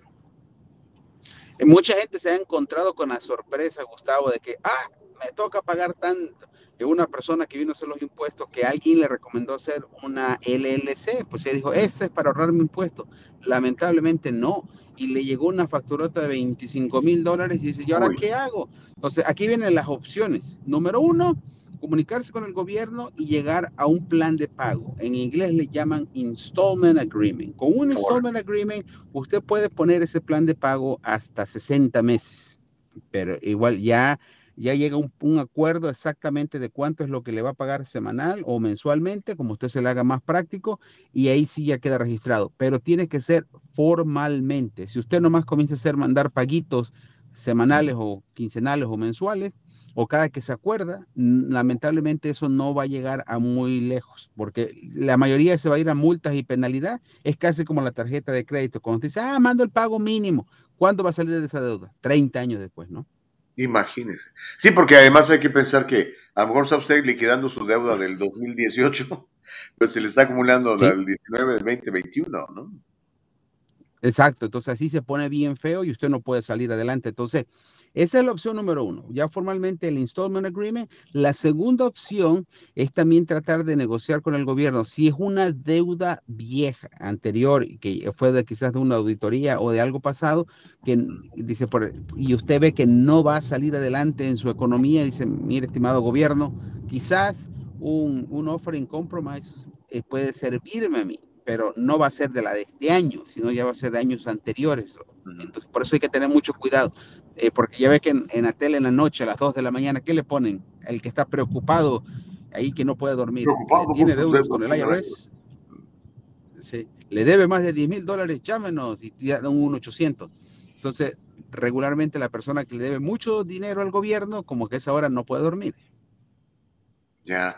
Ah, conozco un par de casos, don Carlos, de personas que le deben al, al IRS mucho dinero, mucho entonces, buscan generar dinero en efectivo, abren cuentas a nombre de sus hijos o de otras personas. ¿Qué le recomienda a esas personas, don Carlos? Sí, lamentablemente muchas personas, ya sea por una demanda, este más, ayer estuvimos viendo un cliente que lo demandaron, que utilizaron su licencia a alguien más y él no fue, pero igual la demanda la perdió por default porque no tenía la, cómo comprobar. Y este, 25 mil dólares empezaron la multa, ahora ya son 100 mil, ya no, y andan por la izquierda, no, ya no andan haciendo las cosas como deben de ser. Lo mejor es hablar directamente con el gobierno, negociar la situación, llegar a un acuerdo formal y, estar otra vez dentro del sistema, porque después no va a poder comprar ni casas, no va a poder comprar nada y siempre va a andar escondido pensando que el gobierno ya lo va a encontrar. Y todo eso lamentablemente le causa serios problemas a usted, porque si usted aquí financieramente no está bien, en crédito está mal y con el problema con el gobierno federal, no va a llegar a ningún lado, porque así se mueve el sistema aquí en Estados Unidos. Oiga, don Carlos Guamán, y la gente que está esperando un reembolso y no le ha llegado, uh, ¿ahí qué puede hacer? Sí, muchas personas tienen que, eh, que no les llega el reembolso, primero hay que ir al origen del problema. ¿Realmente se fueron los impuestos? Porque quizás la persona que le preparó los impuestos no lo mandó o quizás este, se perdió en el correo. Entonces, uno puede entrar a la página del IRS, GOV, entonces la IRS.gov, y ahí usted puede ver Where is my refund? Así está el cuadrito. ¿Y dónde está mi reembolso? Usted le pone ahí clic, le pone sus datos básicos que son nombre, seguro social, usted, si usted es soltero, casado, viudo, divorciado, rejuntado, como sea su estatus civil, y le pone cuánto era el reembolso. Y si dice no lo encuentro, quiere decir que pues no lo ha mandado. Y si le dice estamos trabajando o procesando su impuesto, quiere decir que están revisándolo. Ahora sí, como así cuando usted pasa por la migra en Tijuana, dice, vamos a segunda revisión. No es una auditoría, pero nomás simplemente es una segunda revisión para confirmar que toda la información que esté ahí esté correcta. Entonces ahí vas a ver primero si se fue. Ahora, si ya sale, que se lo entregaron y que fue procesado y ahí te va a decir exactamente la fecha en cuál día te van a mandar ese reembolso, ya sea por cheque o depósito directo, Gustavo. Ok, ok. Bueno, espero que esté apuntando todas estas cosas y ya sabe, este, si quiere más preguntas con Carlos, pues llámele al ¿qué? 714-953-2707. Ahorita vamos a poner el teléfono ahí y la página de internet y todo lo demás. hay una pregunta de Mario Ernesto y yo creo que es una pregunta que muchos deben de tener en este momento. Dice, los que no tenemos que pagar mucho, pero todavía no hemos hecho nuestros impuestos, ¿hasta cuándo tenemos para pagar? Dice Mario.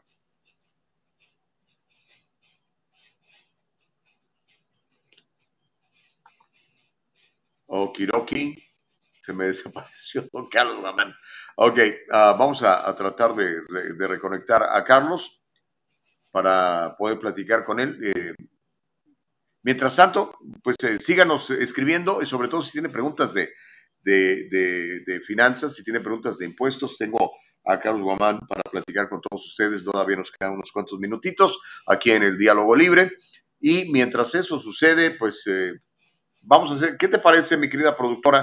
Hagamos una breve pausa para mientras reconectamos a Carlos y luego le seguimos. Y en la segunda media hora del programa vamos a estar platicando sobre la AB 2223, que está en vías de convertirse en ley aquí en el estado de California. Ya le voy a contar de qué se trata si usted apenas nos acaba de sintonizar. Hagamos la pausa, ¿te parece, mi querida Nicole? Y regresamos. Ok. El abogado José Jordán es un inmigrante como muchos de nosotros. Llegó indocumentado y fue aquí donde se hizo residente y se convirtió en ciudadano. Y ahora es presidente y fundador de la firma legal José Jordán y Asociados, donde unido a otros abogados se especializan en casos de inmigración, casos de accidentes y casos penales y criminales. Llámeles, todos ellos hablan su idioma y están para servirle. Continuamos, es el Diálogo Libre. Gracias por seguirnos en www.eldialogolibre.com, www.eldialogolibre.com. Y ya saben que tenemos una plataforma en YouTube, otra plataforma en Facebook, donde también nos puede estar eh, escuchando y viendo. Y ese programa se queda en forma de podcast, lo subimos al rato a Spotify y también en Apple Podcasts. Así que si usted tiene una de esas aplicaciones, nos puede buscar, ahí van a estar todos los programas. ¿Le late? Órale, pues, somos el diálogo libre. Eh, Carlos Guamán dice, aquí estoy. Perfecto, don Carlos. Eh, la pregunta era de Mario Ernesto, dice, los que no tenemos que pagar mucho, pero todavía no lo hemos hecho, ¿hasta cuándo tenemos para pagar al IRS?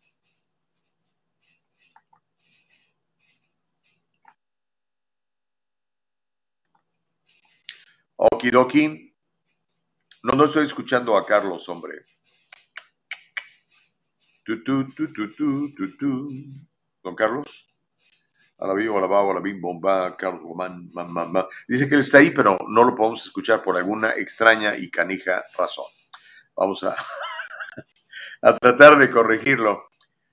Pregunta de Mario, entonces, ¿qué hace cuando la persona eh, debe dinero? No mucho, dice él, pero ¿cuándo, ¿hasta cuándo tiene para pagar? Vamos a ver si podemos escuchar a Carlos Guamán con la respuesta. No, no lo podemos escuchar. Ok, está bien. Mientras, déjeme leer más mensajes, precisamente algunos relacionados sobre este asunto, ¿no? Ah, dice, ¿cómo que el dueño de Amazon no paga impuestos? ¿Será que no paga impuestos el dueño de Amazon con toda la lana que gana? Bueno, obviamente debe tener algunas maneras de no pagar ciertos impuestos, pero estoy seguro que paga muchísimos impuestos, pues gana mucha lana, ¿no? Pero ahorita le preguntamos a, Carlos, porque a lo mejor usted puede aprovechar algunas de estas maneras que existen para de forma legal, pues pagar menos impuestos, ¿no? Programazo y bendiciones, eh, dice Sergio Marta Chamorro. Gracias, este, compártanos, por favor, eh, díganles a todo el mundo, hey, el diálogo libre de 7 a 9, ahí está Caro, ahí está Gustavo. Me preguntaban por Juan Carlos González, ya no está Juanca, ya no está, este, tuvo que abandonar el, proyecto por, por, compromisos de trabajo con Univisión. Don Carlos Guamán, ahora sí, usted tiene la respuesta. Le tengo toda la respuesta, ¿me escucha, Gustavo? Perversamente bien. ¿Sí o no? Sí, señor, venga. Eso es todo. Eh, ahora sí está lo bueno. Usted tiene para haberle pagado al gobierno federal. Ya, ya, ya, ya. Porque si usted se espera, le siguen cobrando multa y penalidad.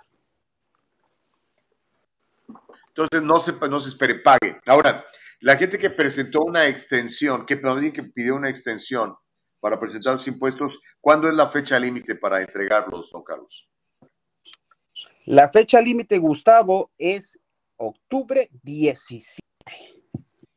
Octubre 17. Eso quiere, pero no quiere decir que tenemos que esperarnos hasta octubre para presentarlos, ¿no?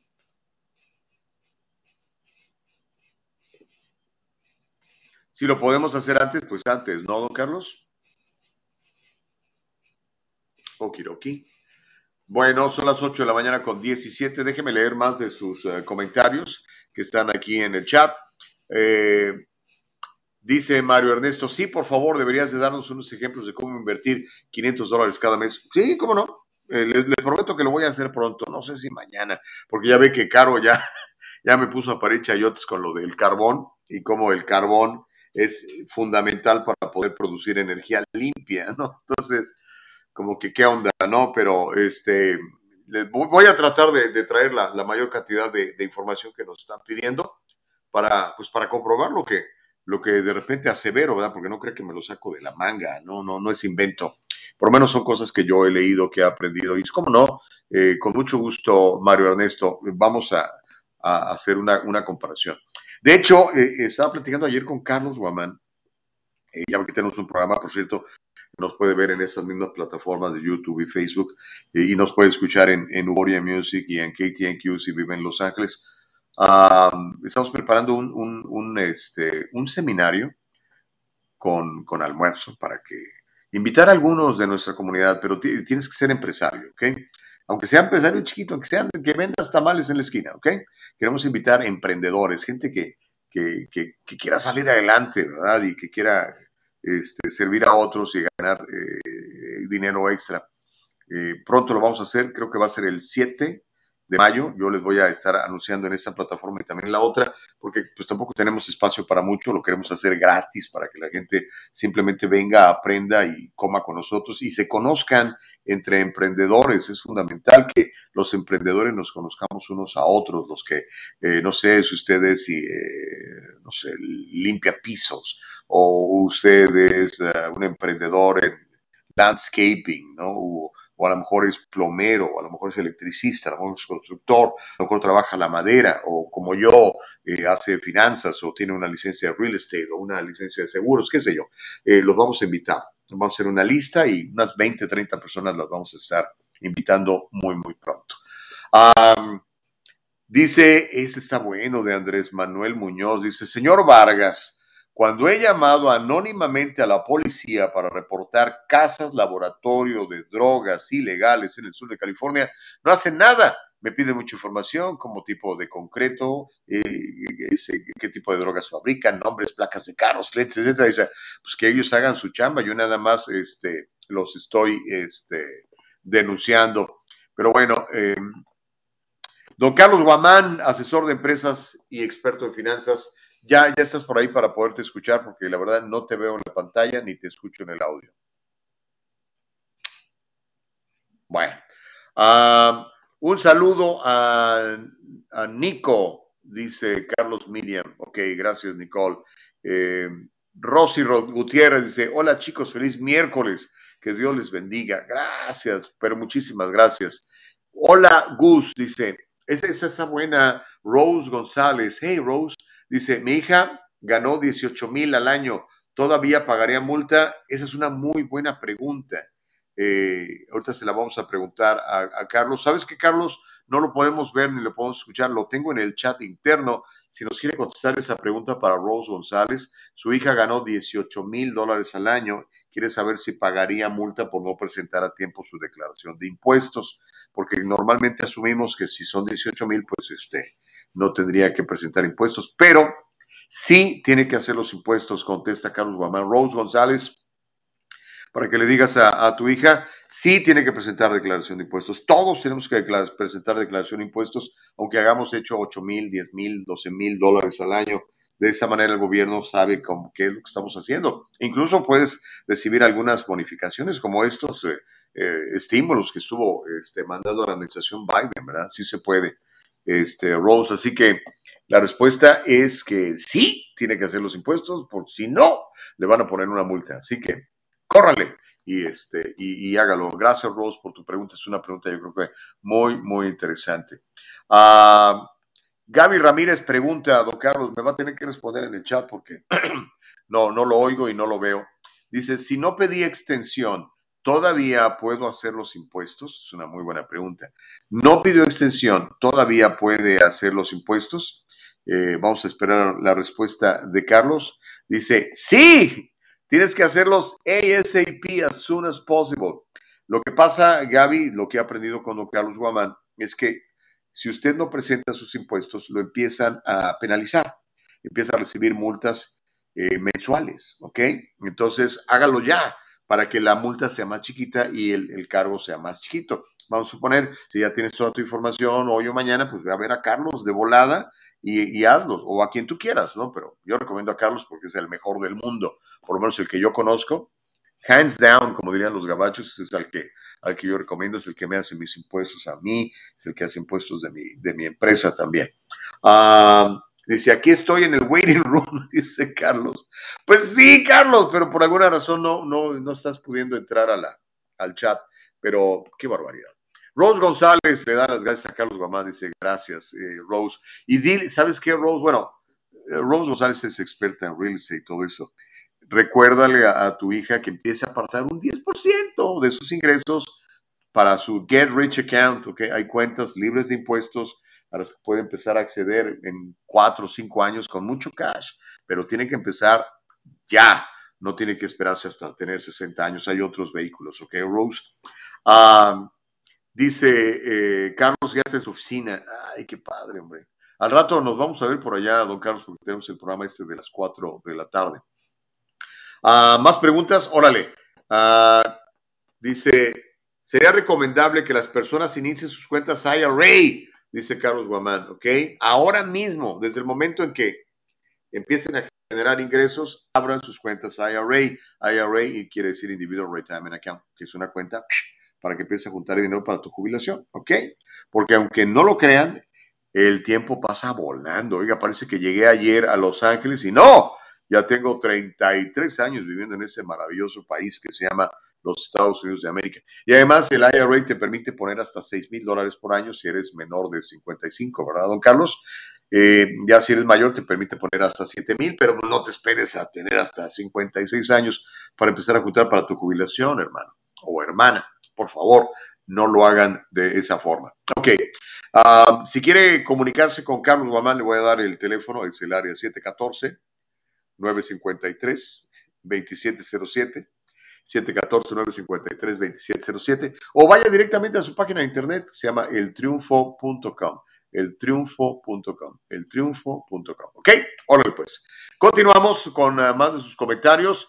En un rato más vamos a estar hablando de la AB 2223, eh, esta propuesta de ley durísima que básicamente no solamente despenaliza el aborto, sino que también despenaliza que una vez que el bebé haya nacido, pesar de haberse practicado el aborto, pues este, se le deje morir y que no haya consecuencias legales en contra de los médicos, enfermeras o la mismísima madre. ¿Cómo la ve desde ahí? Hay una pregunta interesante de Ismael Cruz Rosiles. Dice, ¿cómo los escucho sin tener prendido el cel? ¡A ¡Ah, caray! Pues eh, no sé. No sé si sea posible. Le voy a preguntar a, nuestra gente que sabe de tecnología. Pero pues si no lo tienes prendido, ¿cómo nos vas a escuchar? Eh, a lo mejor si nos escuchas por tu laptop o tu computadora, si entras a la aplicación de, Facebook quizá o de YouTube, ahí nos vas a ver. Ah, pregunta, este, Carlos Guamán dice, Cell es para el dinero, ¿ok? Para el dinero, ¿ok? Órale pues, sale y vale. Okidoki, mm, ya son las 8.26. Eh, mi querida Nicole Castillo, ¿Qué te parece si hacemos... Ah, bueno, hay una pregunta antes. Dice, hola Gustavo, mi hijo de 12 años le gusta el negocio. Qué bueno, excelente. Síguele, invítalo, exponlo a cosas como las que hacemos aquí. Dice, hola Gustavo, mi hijo de 12 años le gusta el negocio. A su corta edad ya está vendiendo chocolates, galletitas y otras cosas. Mi pregunta, ¿cómo es lo mejor para hacer con sus ahorros? Es una muy buena pregunta. ¿eh? Eh, dice, el hijo dice Carlos, tiene que hacer taxes personales, ¿ok? ¿Y qué otra cosa pudiera hacer, de don Carlos, por ejemplo, con ese dinero? A lo mejor hacer un 529 plan, por ejemplo, ¿verdad? Un plan 529 para, para que eh, tenga dinero para, para su colegio o para su universidad. Y otra cosa que dice Carlos Guamán para Rosy, dice, tiene que poner como dependiente de ella. O sea, tu niño de 12 años tiene que ponerse como dependiente de ella. Y bueno, puedes también hacer un Roth IRA, ¿ok? Con los ahorros. Un Roth IRA es, es como un IRA, puede acceder al dinero hasta los 59 años y medio, pero la diferencia es que el Roth IRA crece eh, con libre de impuestos. O sea, lo que tenga ahí va a ser libre de impuestos. El, el IRA tradicional va a tener que pagar impuestos. Así que está interesante. Muy bueno. Ok, me encanta que los chavos sean pilas. Ok, ahora eh, Pregunta Rosy sobre el negocio de vender chocolatitos, galletitas y todo lo demás. Carlos Guamán recomienda que saque los permisos necesarios, sobre todo si va, por ejemplo, ya a poner un pequeño establecimiento, que saque el permiso. Ah, aquí estoy viendo mis chocolates, a lo mejor hace los chocolates ahí en casa o hace las galletitas ahí en casa. Yo conozco mucha gente que es bien emprendedora, empiece a hacerlo de la manera correcta desde el principio. Esta es otra pregunta, don Carlos. Yo sé que usted puede ver el chat. Dice, mi mamá recibió un cheque por un settlement, por un, un acuerdo eh, con el hospital donde trabaja. ¿Cómo se reporta eso en los impuestos? ¿Ok? Eh, y dice, recibió una 1099 y también una W2, también con la cantidad que le dieron por el settlement. ¿Ok? Esa es una muy buena pregunta. Cuando recibes dinero, de una demanda, don Carlos Guamán. Eso se reporta como ingresos, hay que declararlo en, ah, en ah, los impuestos. Es una pregunta que nos va a contestar don Carlos Guamán en un instante nada más. Y recuerde que hoy a las 4 de la tarde tenemos un programa con Carlos en la KTQ 1020 en Los Ángeles, en Euforia a nivel nacional en Estados Unidos y para todo el mundo en nuestro canal de YouTube y de Facebook. Fíjese bien, aquí está la respuesta, mi querida Gaby. Dice, la 1099 tiene que ponerse como Other Income y la W2 normalmente pues como wages, ¿no? Como ganancias normales. Ah, lo mejor, Gaby, quítate de líos, ve a ver a Carlos. En serio, es, es muy bueno, es muy bueno, Carlos. Él, te, va a sacar las castañas del fuego y va a evitar que eventualmente puedan tener este, auditorías. Es muy fea las auditorías, ya, ya he pasado por dos, son horribles, este, porque luego la gente no está preparada y no, no nos hicieron bien nuestros impuestos. Pero cuando tenemos una persona como Carlos, créamelo, es, es un deleite. Usted puede ir viendo todas sus cuentas ahí, la misma página de internet que ellos tienen. Ah, y ojo con esto, eh, Carlos, eh, para Gaby, dice, si los hijos viven con ella, pueden estar hasta los 24 años si están estudiando, ¿ok? Así que Gacy Morales dice, si los muchachos viven aún con los padres y ganan poco, los padres los podemos declarar. Dice, si los hijos viven con ella, sí, pero pueden estar hasta los 24 años siempre y cuando sean full-time students, que estén estudiando. Mario Ernesto dice, recomendaciones, ¿dónde o cómo abres un Naira? Pues con Carlos Guamán, hombre, así de sencillo. Con Carlos Guamán, llámale, eh, no hay cobro por eso, ¿ok? a Carlos Guamán dice que puede poner hasta 500 dólares por chamaco, hasta 500 dólares por chamaco es la deducción que se recibe cuando declaras a tu hijo menor de edad o de menor de 24 años que esté estudiando y que siga viviendo en casa, ¿ok? Órale, pues, eh, ahora sí. Carlos, aunque sea, aunque sea el final, pero ya nos pudimos aunque, Aunque sea de despedida, para que vea que se andaba aquí, que no era el fantasma que estaba escribiendo, ¿eh? Oiga, pero me encanta cómo rapidísimo tenía usted las respuestas conforme iban llegando.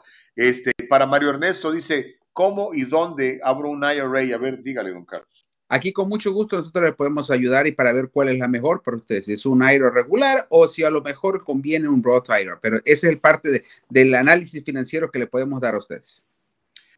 Ah, vendí mi casa, debo declarar eso al IRA, Alex. Pues sí, ¿no? Sí, tiene que declararlo. Por favor, pídale al ESRO que le mande el formulario 1099S, porque si usted no lo declara, ellos sí se lo mandaron al IRS dos, tres años después, le va a tocar la puerta al gobierno diciéndole, usted vendió una propiedad por X cantidad y todo eso es ganancia. Y usted no quiere llegar a esas alturas. Exacto, así que mejor, pues de una vez. y es que, pues el IRS quiere su mochada prácticamente en todas las transacciones, don Carlos. Claro, todas las transacciones son reportadas y no todas son que tienen que pagar impuestos. Por ejemplo, de la propiedad, si usted la vendió y usted vivió más de dos años en esa propiedad y usted es casado, puede deferir de impuestos 500 mil dólares. Entonces, 500 mil. Claro, no todas las personas tienen esa ganancia, pero si usted está en esa situación, pues bienvenido sea, ¿no? Claro, es, una, es un buen beneficio. Eh, don Carlos, eh, bueno, ya antes de dejarlo ir, Hoy a las 4 tenemos un, programa muy bueno. Invite por favor a la gente a que lo oiga y lo vea. Por favor, si nos siguen a 10:20 AM en la KTNQ, también por Euphoria a las 4 de la tarde, o si nos ve también por las redes sociales bajo el Triunfo Corp, ya sea en YouTube, Facebook, estamos ahí a la orden. Y si no, también en el triunfo.com. Y estamos aquí, le respondemos todas sus preguntas. Así como vengan, van saliendo, ¿eh? la verdad, nos dejó súper apantallados, don Carlos. Eso se llama recursividad y lo más importante es que le dio usted la respuesta a la gente y para que vean que, si, si, alguien sabe de impuestos en este país, se llama Carlos Guamán. Gracias, don Carlos. Muchísimas gracias. Gusto de verlo. Nos vemos al rato. Hasta luego. Adiós. Híjole, bueno, se llama recursividad. Mire, cuando hacemos un programa en vivo a veces fallan cosas pero lo importante es sacarla, ahora hay que sacar las castañas del fuego. Gracias a Dios que lo pudimos hacer y gracias a usted que tiene paciencia para aguantarlo, decir, ay, pues no lo veo, bueno, pero lo estoy oyendo y lo más importante, estoy escuchando las respuestas que estoy buscando. Ok, mire, hay varias cosas antes de ir a la pausa. Le quiero decir rápido, Netflix está perdiendo cientos de miles de suscriptores. Netflix se enfrenta a lo que puede describirse como un escenario de pesadilla, ya que muchos de ustedes están abandonándolos en masa a este gigante del entretenimiento, de transmisión, pues que se identifica con la izquierda de los Estados Unidos. Eso está amenazando la estabilidad financiera de la compañía. Las acciones de Netflix se desplomaron más del 20% en las operaciones del día de ayer luego de que el transmisor informara resultados catastróficos para el primer trimestre. En lo que va del año, Netflix ha bajado un asombroso 55%. La gente ya se hartó, les digo. Netflix todavía tiene un contrato de producción con Barack y Michelle Obama para producir cosas. Dijo que perdió 200 mil suscriptores nada más en enero, febrero y marzo. Es un gran error para la empresa que esperaba sumar 2 millones y medio de suscriptores y no, al contrario, perdió 200 mil, entre ellos a Gustavo Vargas Saucedo.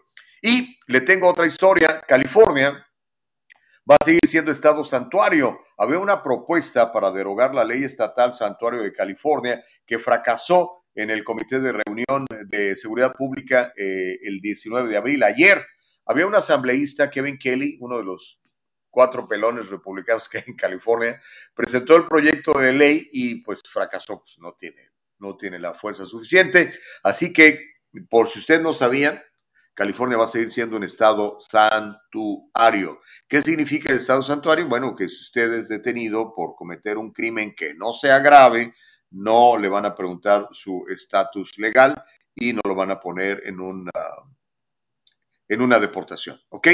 Eh, mi querida Nicole, ¿qué te parece? Eh, go walk, go broke, dice eh, ahorita leo eso, hay unos muy buenos ahorita ahí en el chat. Tenemos que ir a la pausa.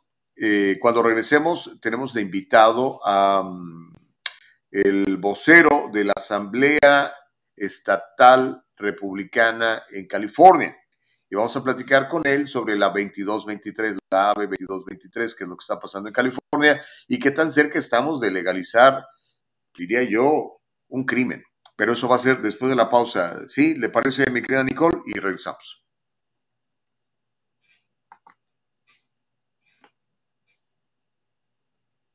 ¿No? ¿No vamos a la pausa o sí? Bueno, pues parece que no vamos a la pausa. Este. ok. Bueno, mientras que contactamos a Eddie Domínguez, vamos a leer algunos de sus mensajes. Myron dice: Go walk, go broke. ¿Sabe que mucha gente no sabe todavía lo que significa eh, walk y qué, qué, qué quiere decir? Bueno, walk literalmente quiere decir este, haber despertado o estar despierto o haber pasado por un, proceso de que estaba dormido y hoy estoy despierto. Y es una corriente eh, que ya tiene muchos años en Estados Unidos, ¿verdad? Y este, es una, una corriente, diría yo, anticonstitucional, no porque esté violentando la Constitución, sino que está en contra de la Constitución de los Estados Unidos. Y es, una, es un movimiento, pues, de izquierda fundamentalmente, ¿no? Que, que está diciendo, por ejemplo, que, que Estados Unidos es un país racista, que Estados Unidos fue basado eh, su, éxito en el trabajo de los esclavos y cosas de esas, ¿no?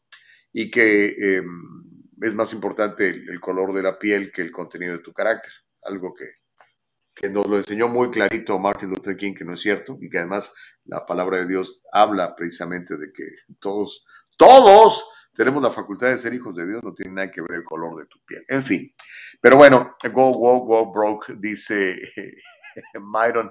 Y es que sabe que la gente de alguna manera está castigando a todas esas empresas que se alinean con valores antiamericanos o se alinean con valores eh, antifamilia o los valores por, sobre los cuales fue fundado este país y al cual por eso venimos muchos, ¿no? Venimos buscando libertad, venimos buscando oportunidad, venimos buscando eh, el sueño americano de tener nuestra empresa, tener nuestra familia, tener nuestra casa, tener, no sé, un buen estilo de vida, ¿no?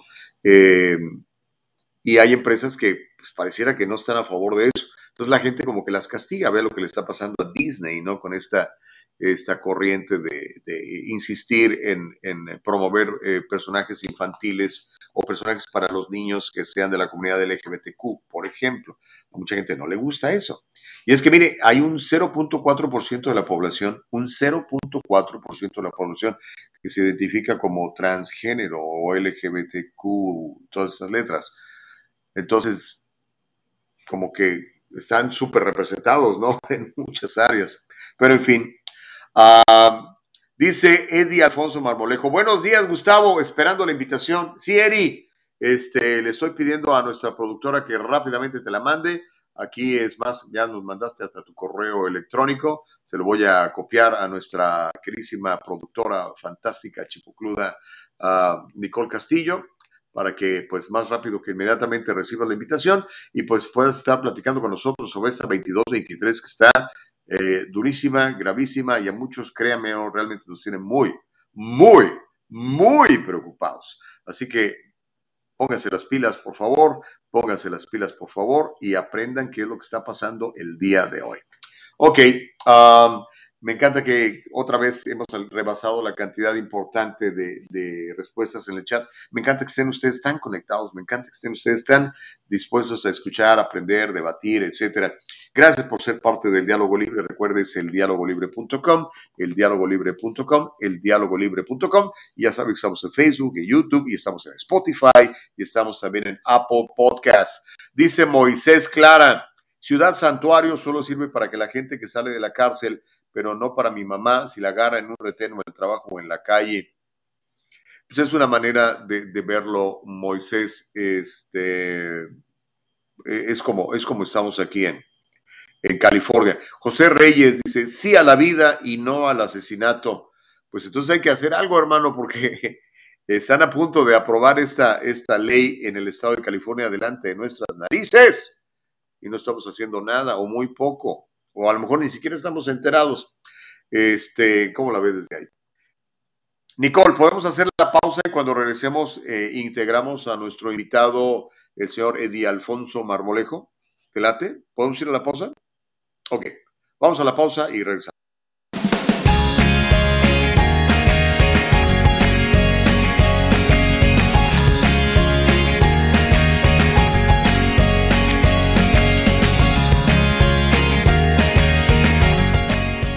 Kanika shampoo and gels, made with natural products and paraben free.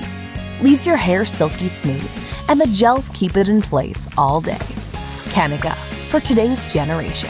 And most important, Kanika, made with love.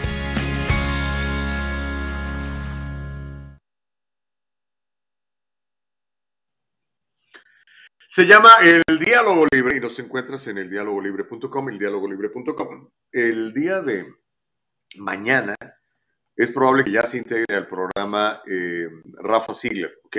Nos preguntaron por Juan Carlos, les, dije más temprano, lo dije ayer también. Eh, Juanca ya no pudo continuar con el proyecto, tiene mucho trabajo en, la tele y pues no, no, no la armó, así que le mandamos un abrazo, lo queremos mucho, lo apreciamos y lo vamos a invitar un día de estos como invitado, eh, pero ya no, no, no, digamos que no va a ser parte del elenco del diálogo libre, por lo menos por ahora está muy con mucha chamba. Ok, estamos listos para ir con Eddie Marmolejo. Ok, Eddie Marmolejo es el, el presidente de la Asamblea Estatal Republicana Hispana. Y bueno, eh, hoy más temprano, eh, no sé si se lo escuchó, si no se lo voy a repetir, platicamos de una propuesta de ley, de hecho, si va a mis redes sociales ahí la va a encontrar, que es conocida como la AB 2223. Esta propuesta de ley eh, está promovida por un grupo de legisladores que componen el Consejo del Futuro del Aborto y la encabeza la asambleísta demócrata Buffy Wicks. Esta AB 2223 básicamente protege a una mamá de cargos civiles y penales por cualquier acción u omisión relacionada con su embarazo, incluido el aborto espontáneo, la muerte fetal, el aborto o la muerte perinatal.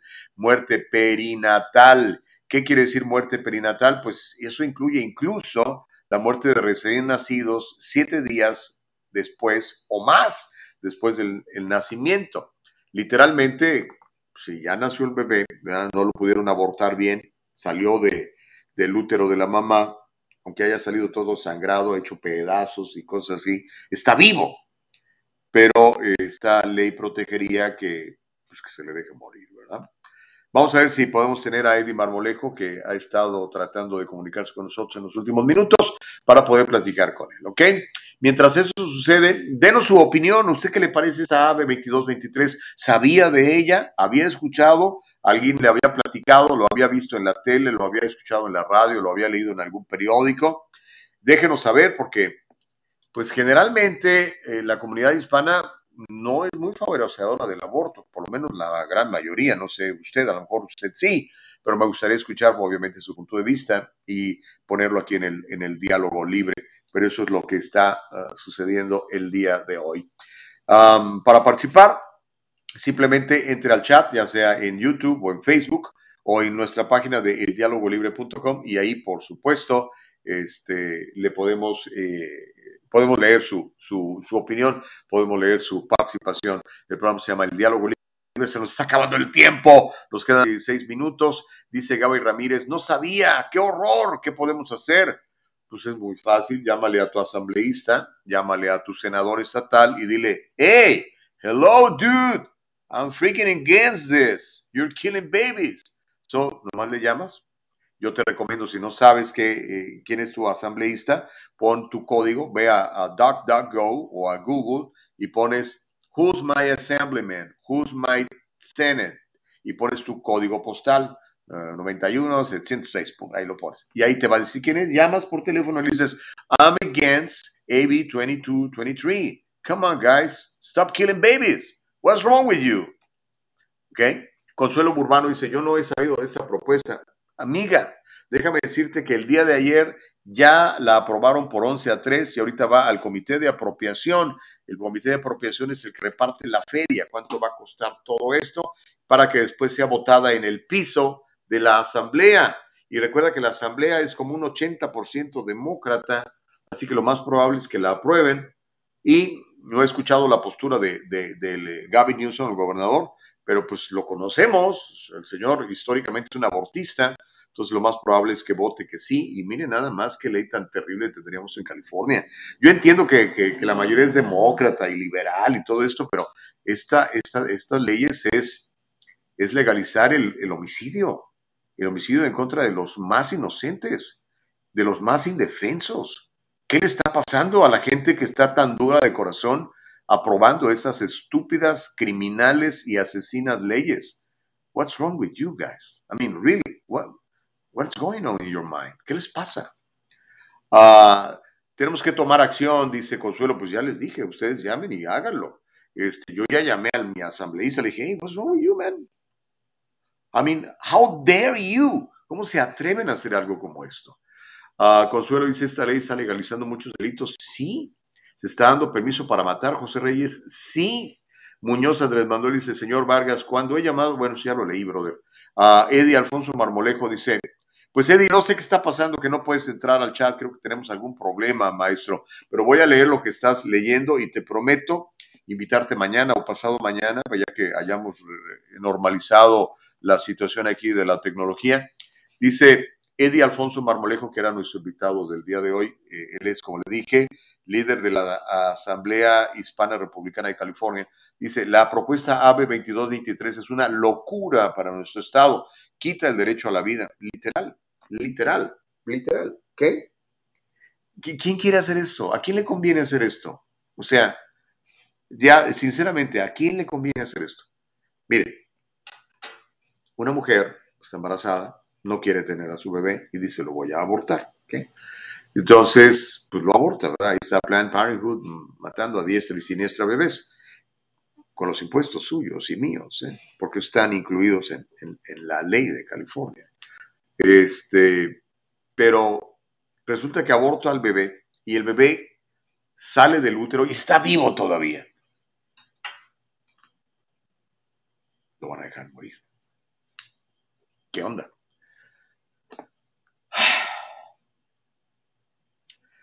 Irma Barajas dice, asesinato a los más indefensos y quien se supone debería protegerlos está matando.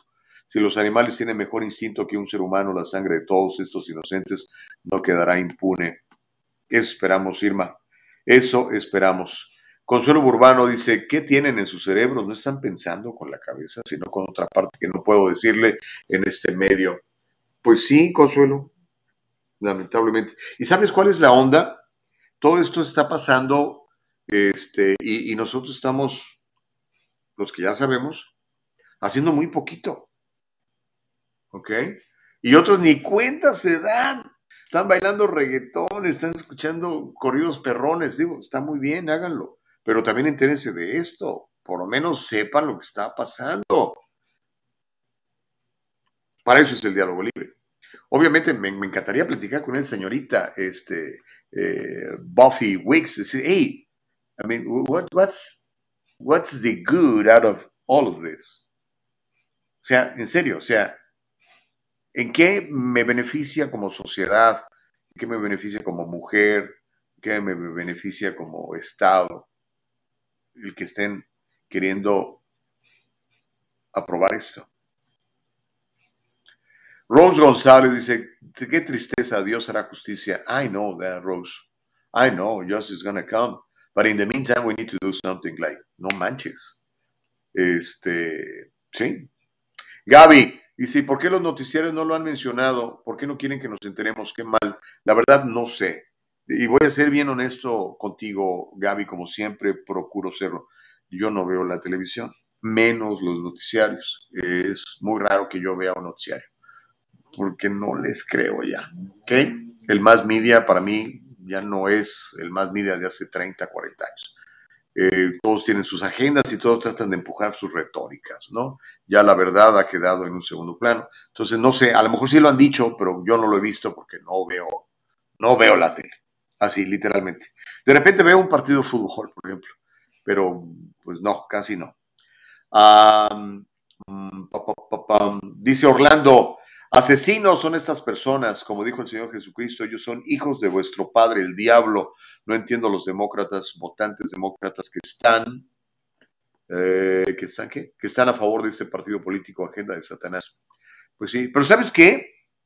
Orlando, también a veces son los republicanos. O sea, para mí es la clase política, el partido que seas. Tú estás a favor de esto, eh, eres clase política, no estás ahí para defender a la gente híjole, hay tantos comerciales, digo, tantos comentarios y ya nos tengan, ya nos tenemos que ir.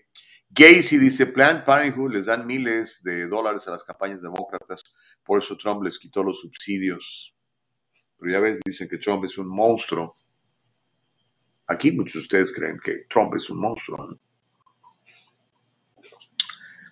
Consuelo dice, las mujeres también deben de tener la responsabilidad de tener sexo y usar preservativo para evitar embarazos no deseados y tener que proceder a los abortos, sí. Y sabes qué? Los hombres, consuelo. Los hombres. Y esa es otra cosa. En California y en creo que en todo el país, ¿eh? si tú tienes un hijo con una mujer, ¿ah?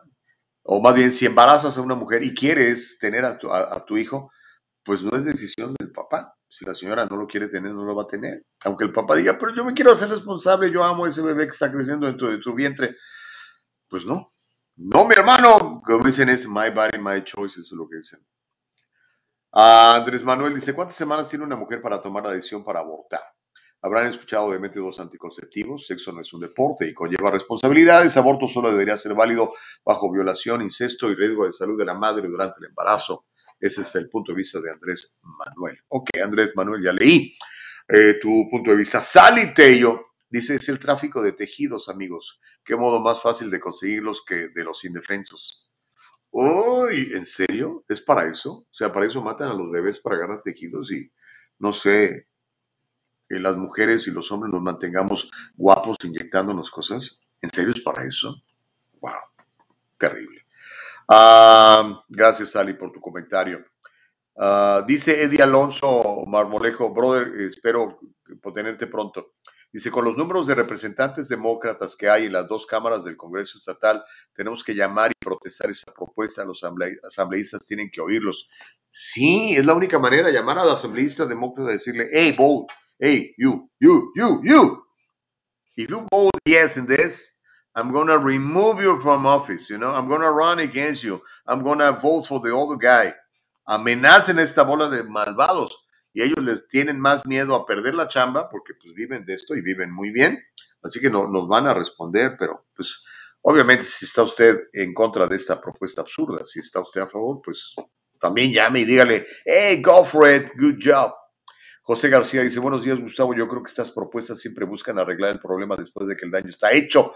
¿Por qué no usar esos dineros para educar a la comunidad como tener una vida sexual responsable? La educación siempre es la mejor solución para prevenir un problema en lugar de arreglar el aftermath. Estoy de acuerdo, José. Y pues los valores, hombre, papás, cuiden a sus hijos. Es que el asunto es que eso es eso. Cada vez más niños nacen sin papá en California, en Estados Unidos. Cada vez más niños nacen fuera de matrimonio.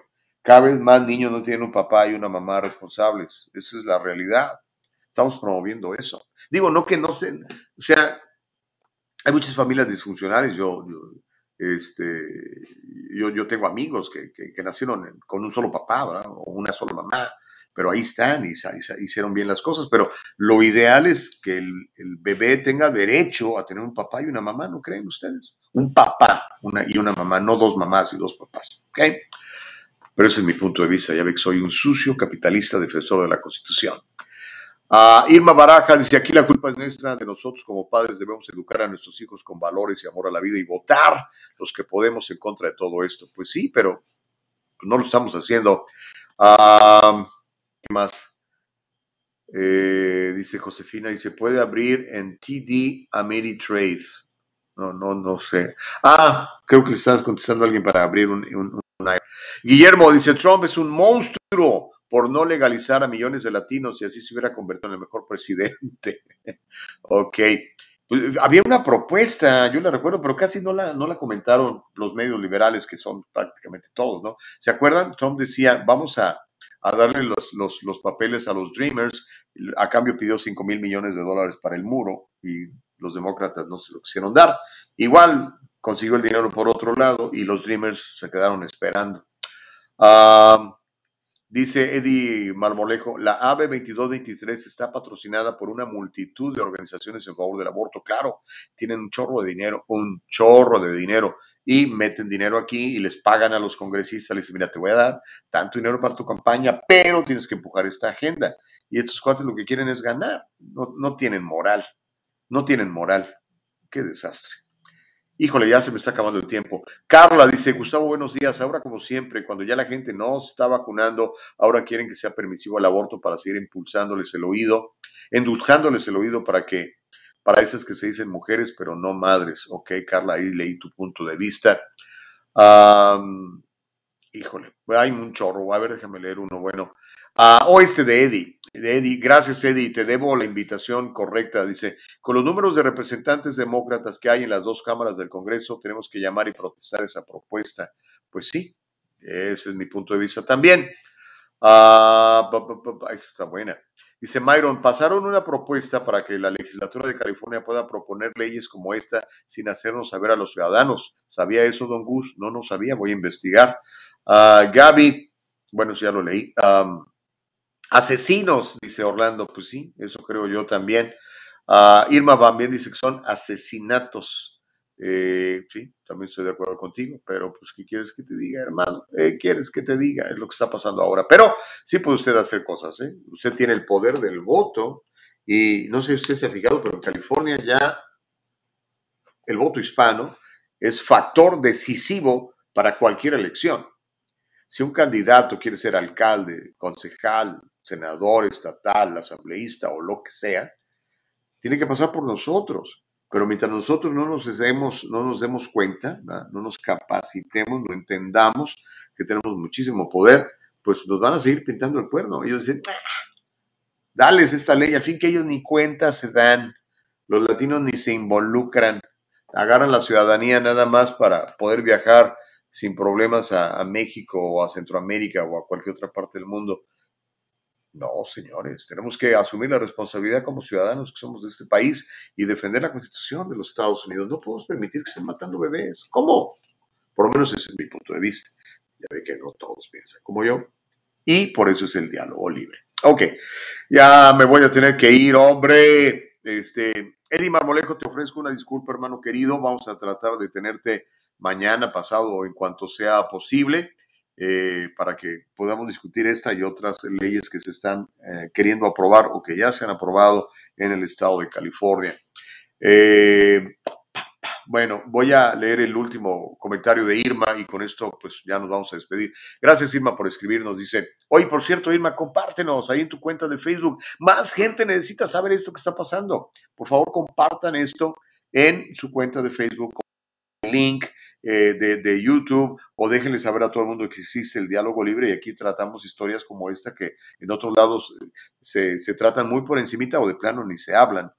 Ah, Irma dice, aquí la culpa es nuestra, de nosotros como padres. Pues sí, Estamos de acuerdo.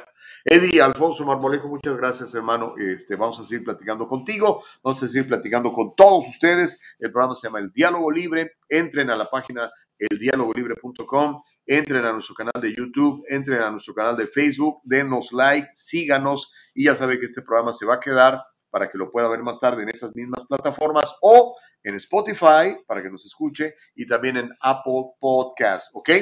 Buenos días, Gustavo, dice Víctor Martín. Eh, denos el nombre de la proposición, dice Consuelo, es la AB2223, AB2223, y la que lo está promoviendo es una asambleísta demócrata que se llama Buffy Wicks.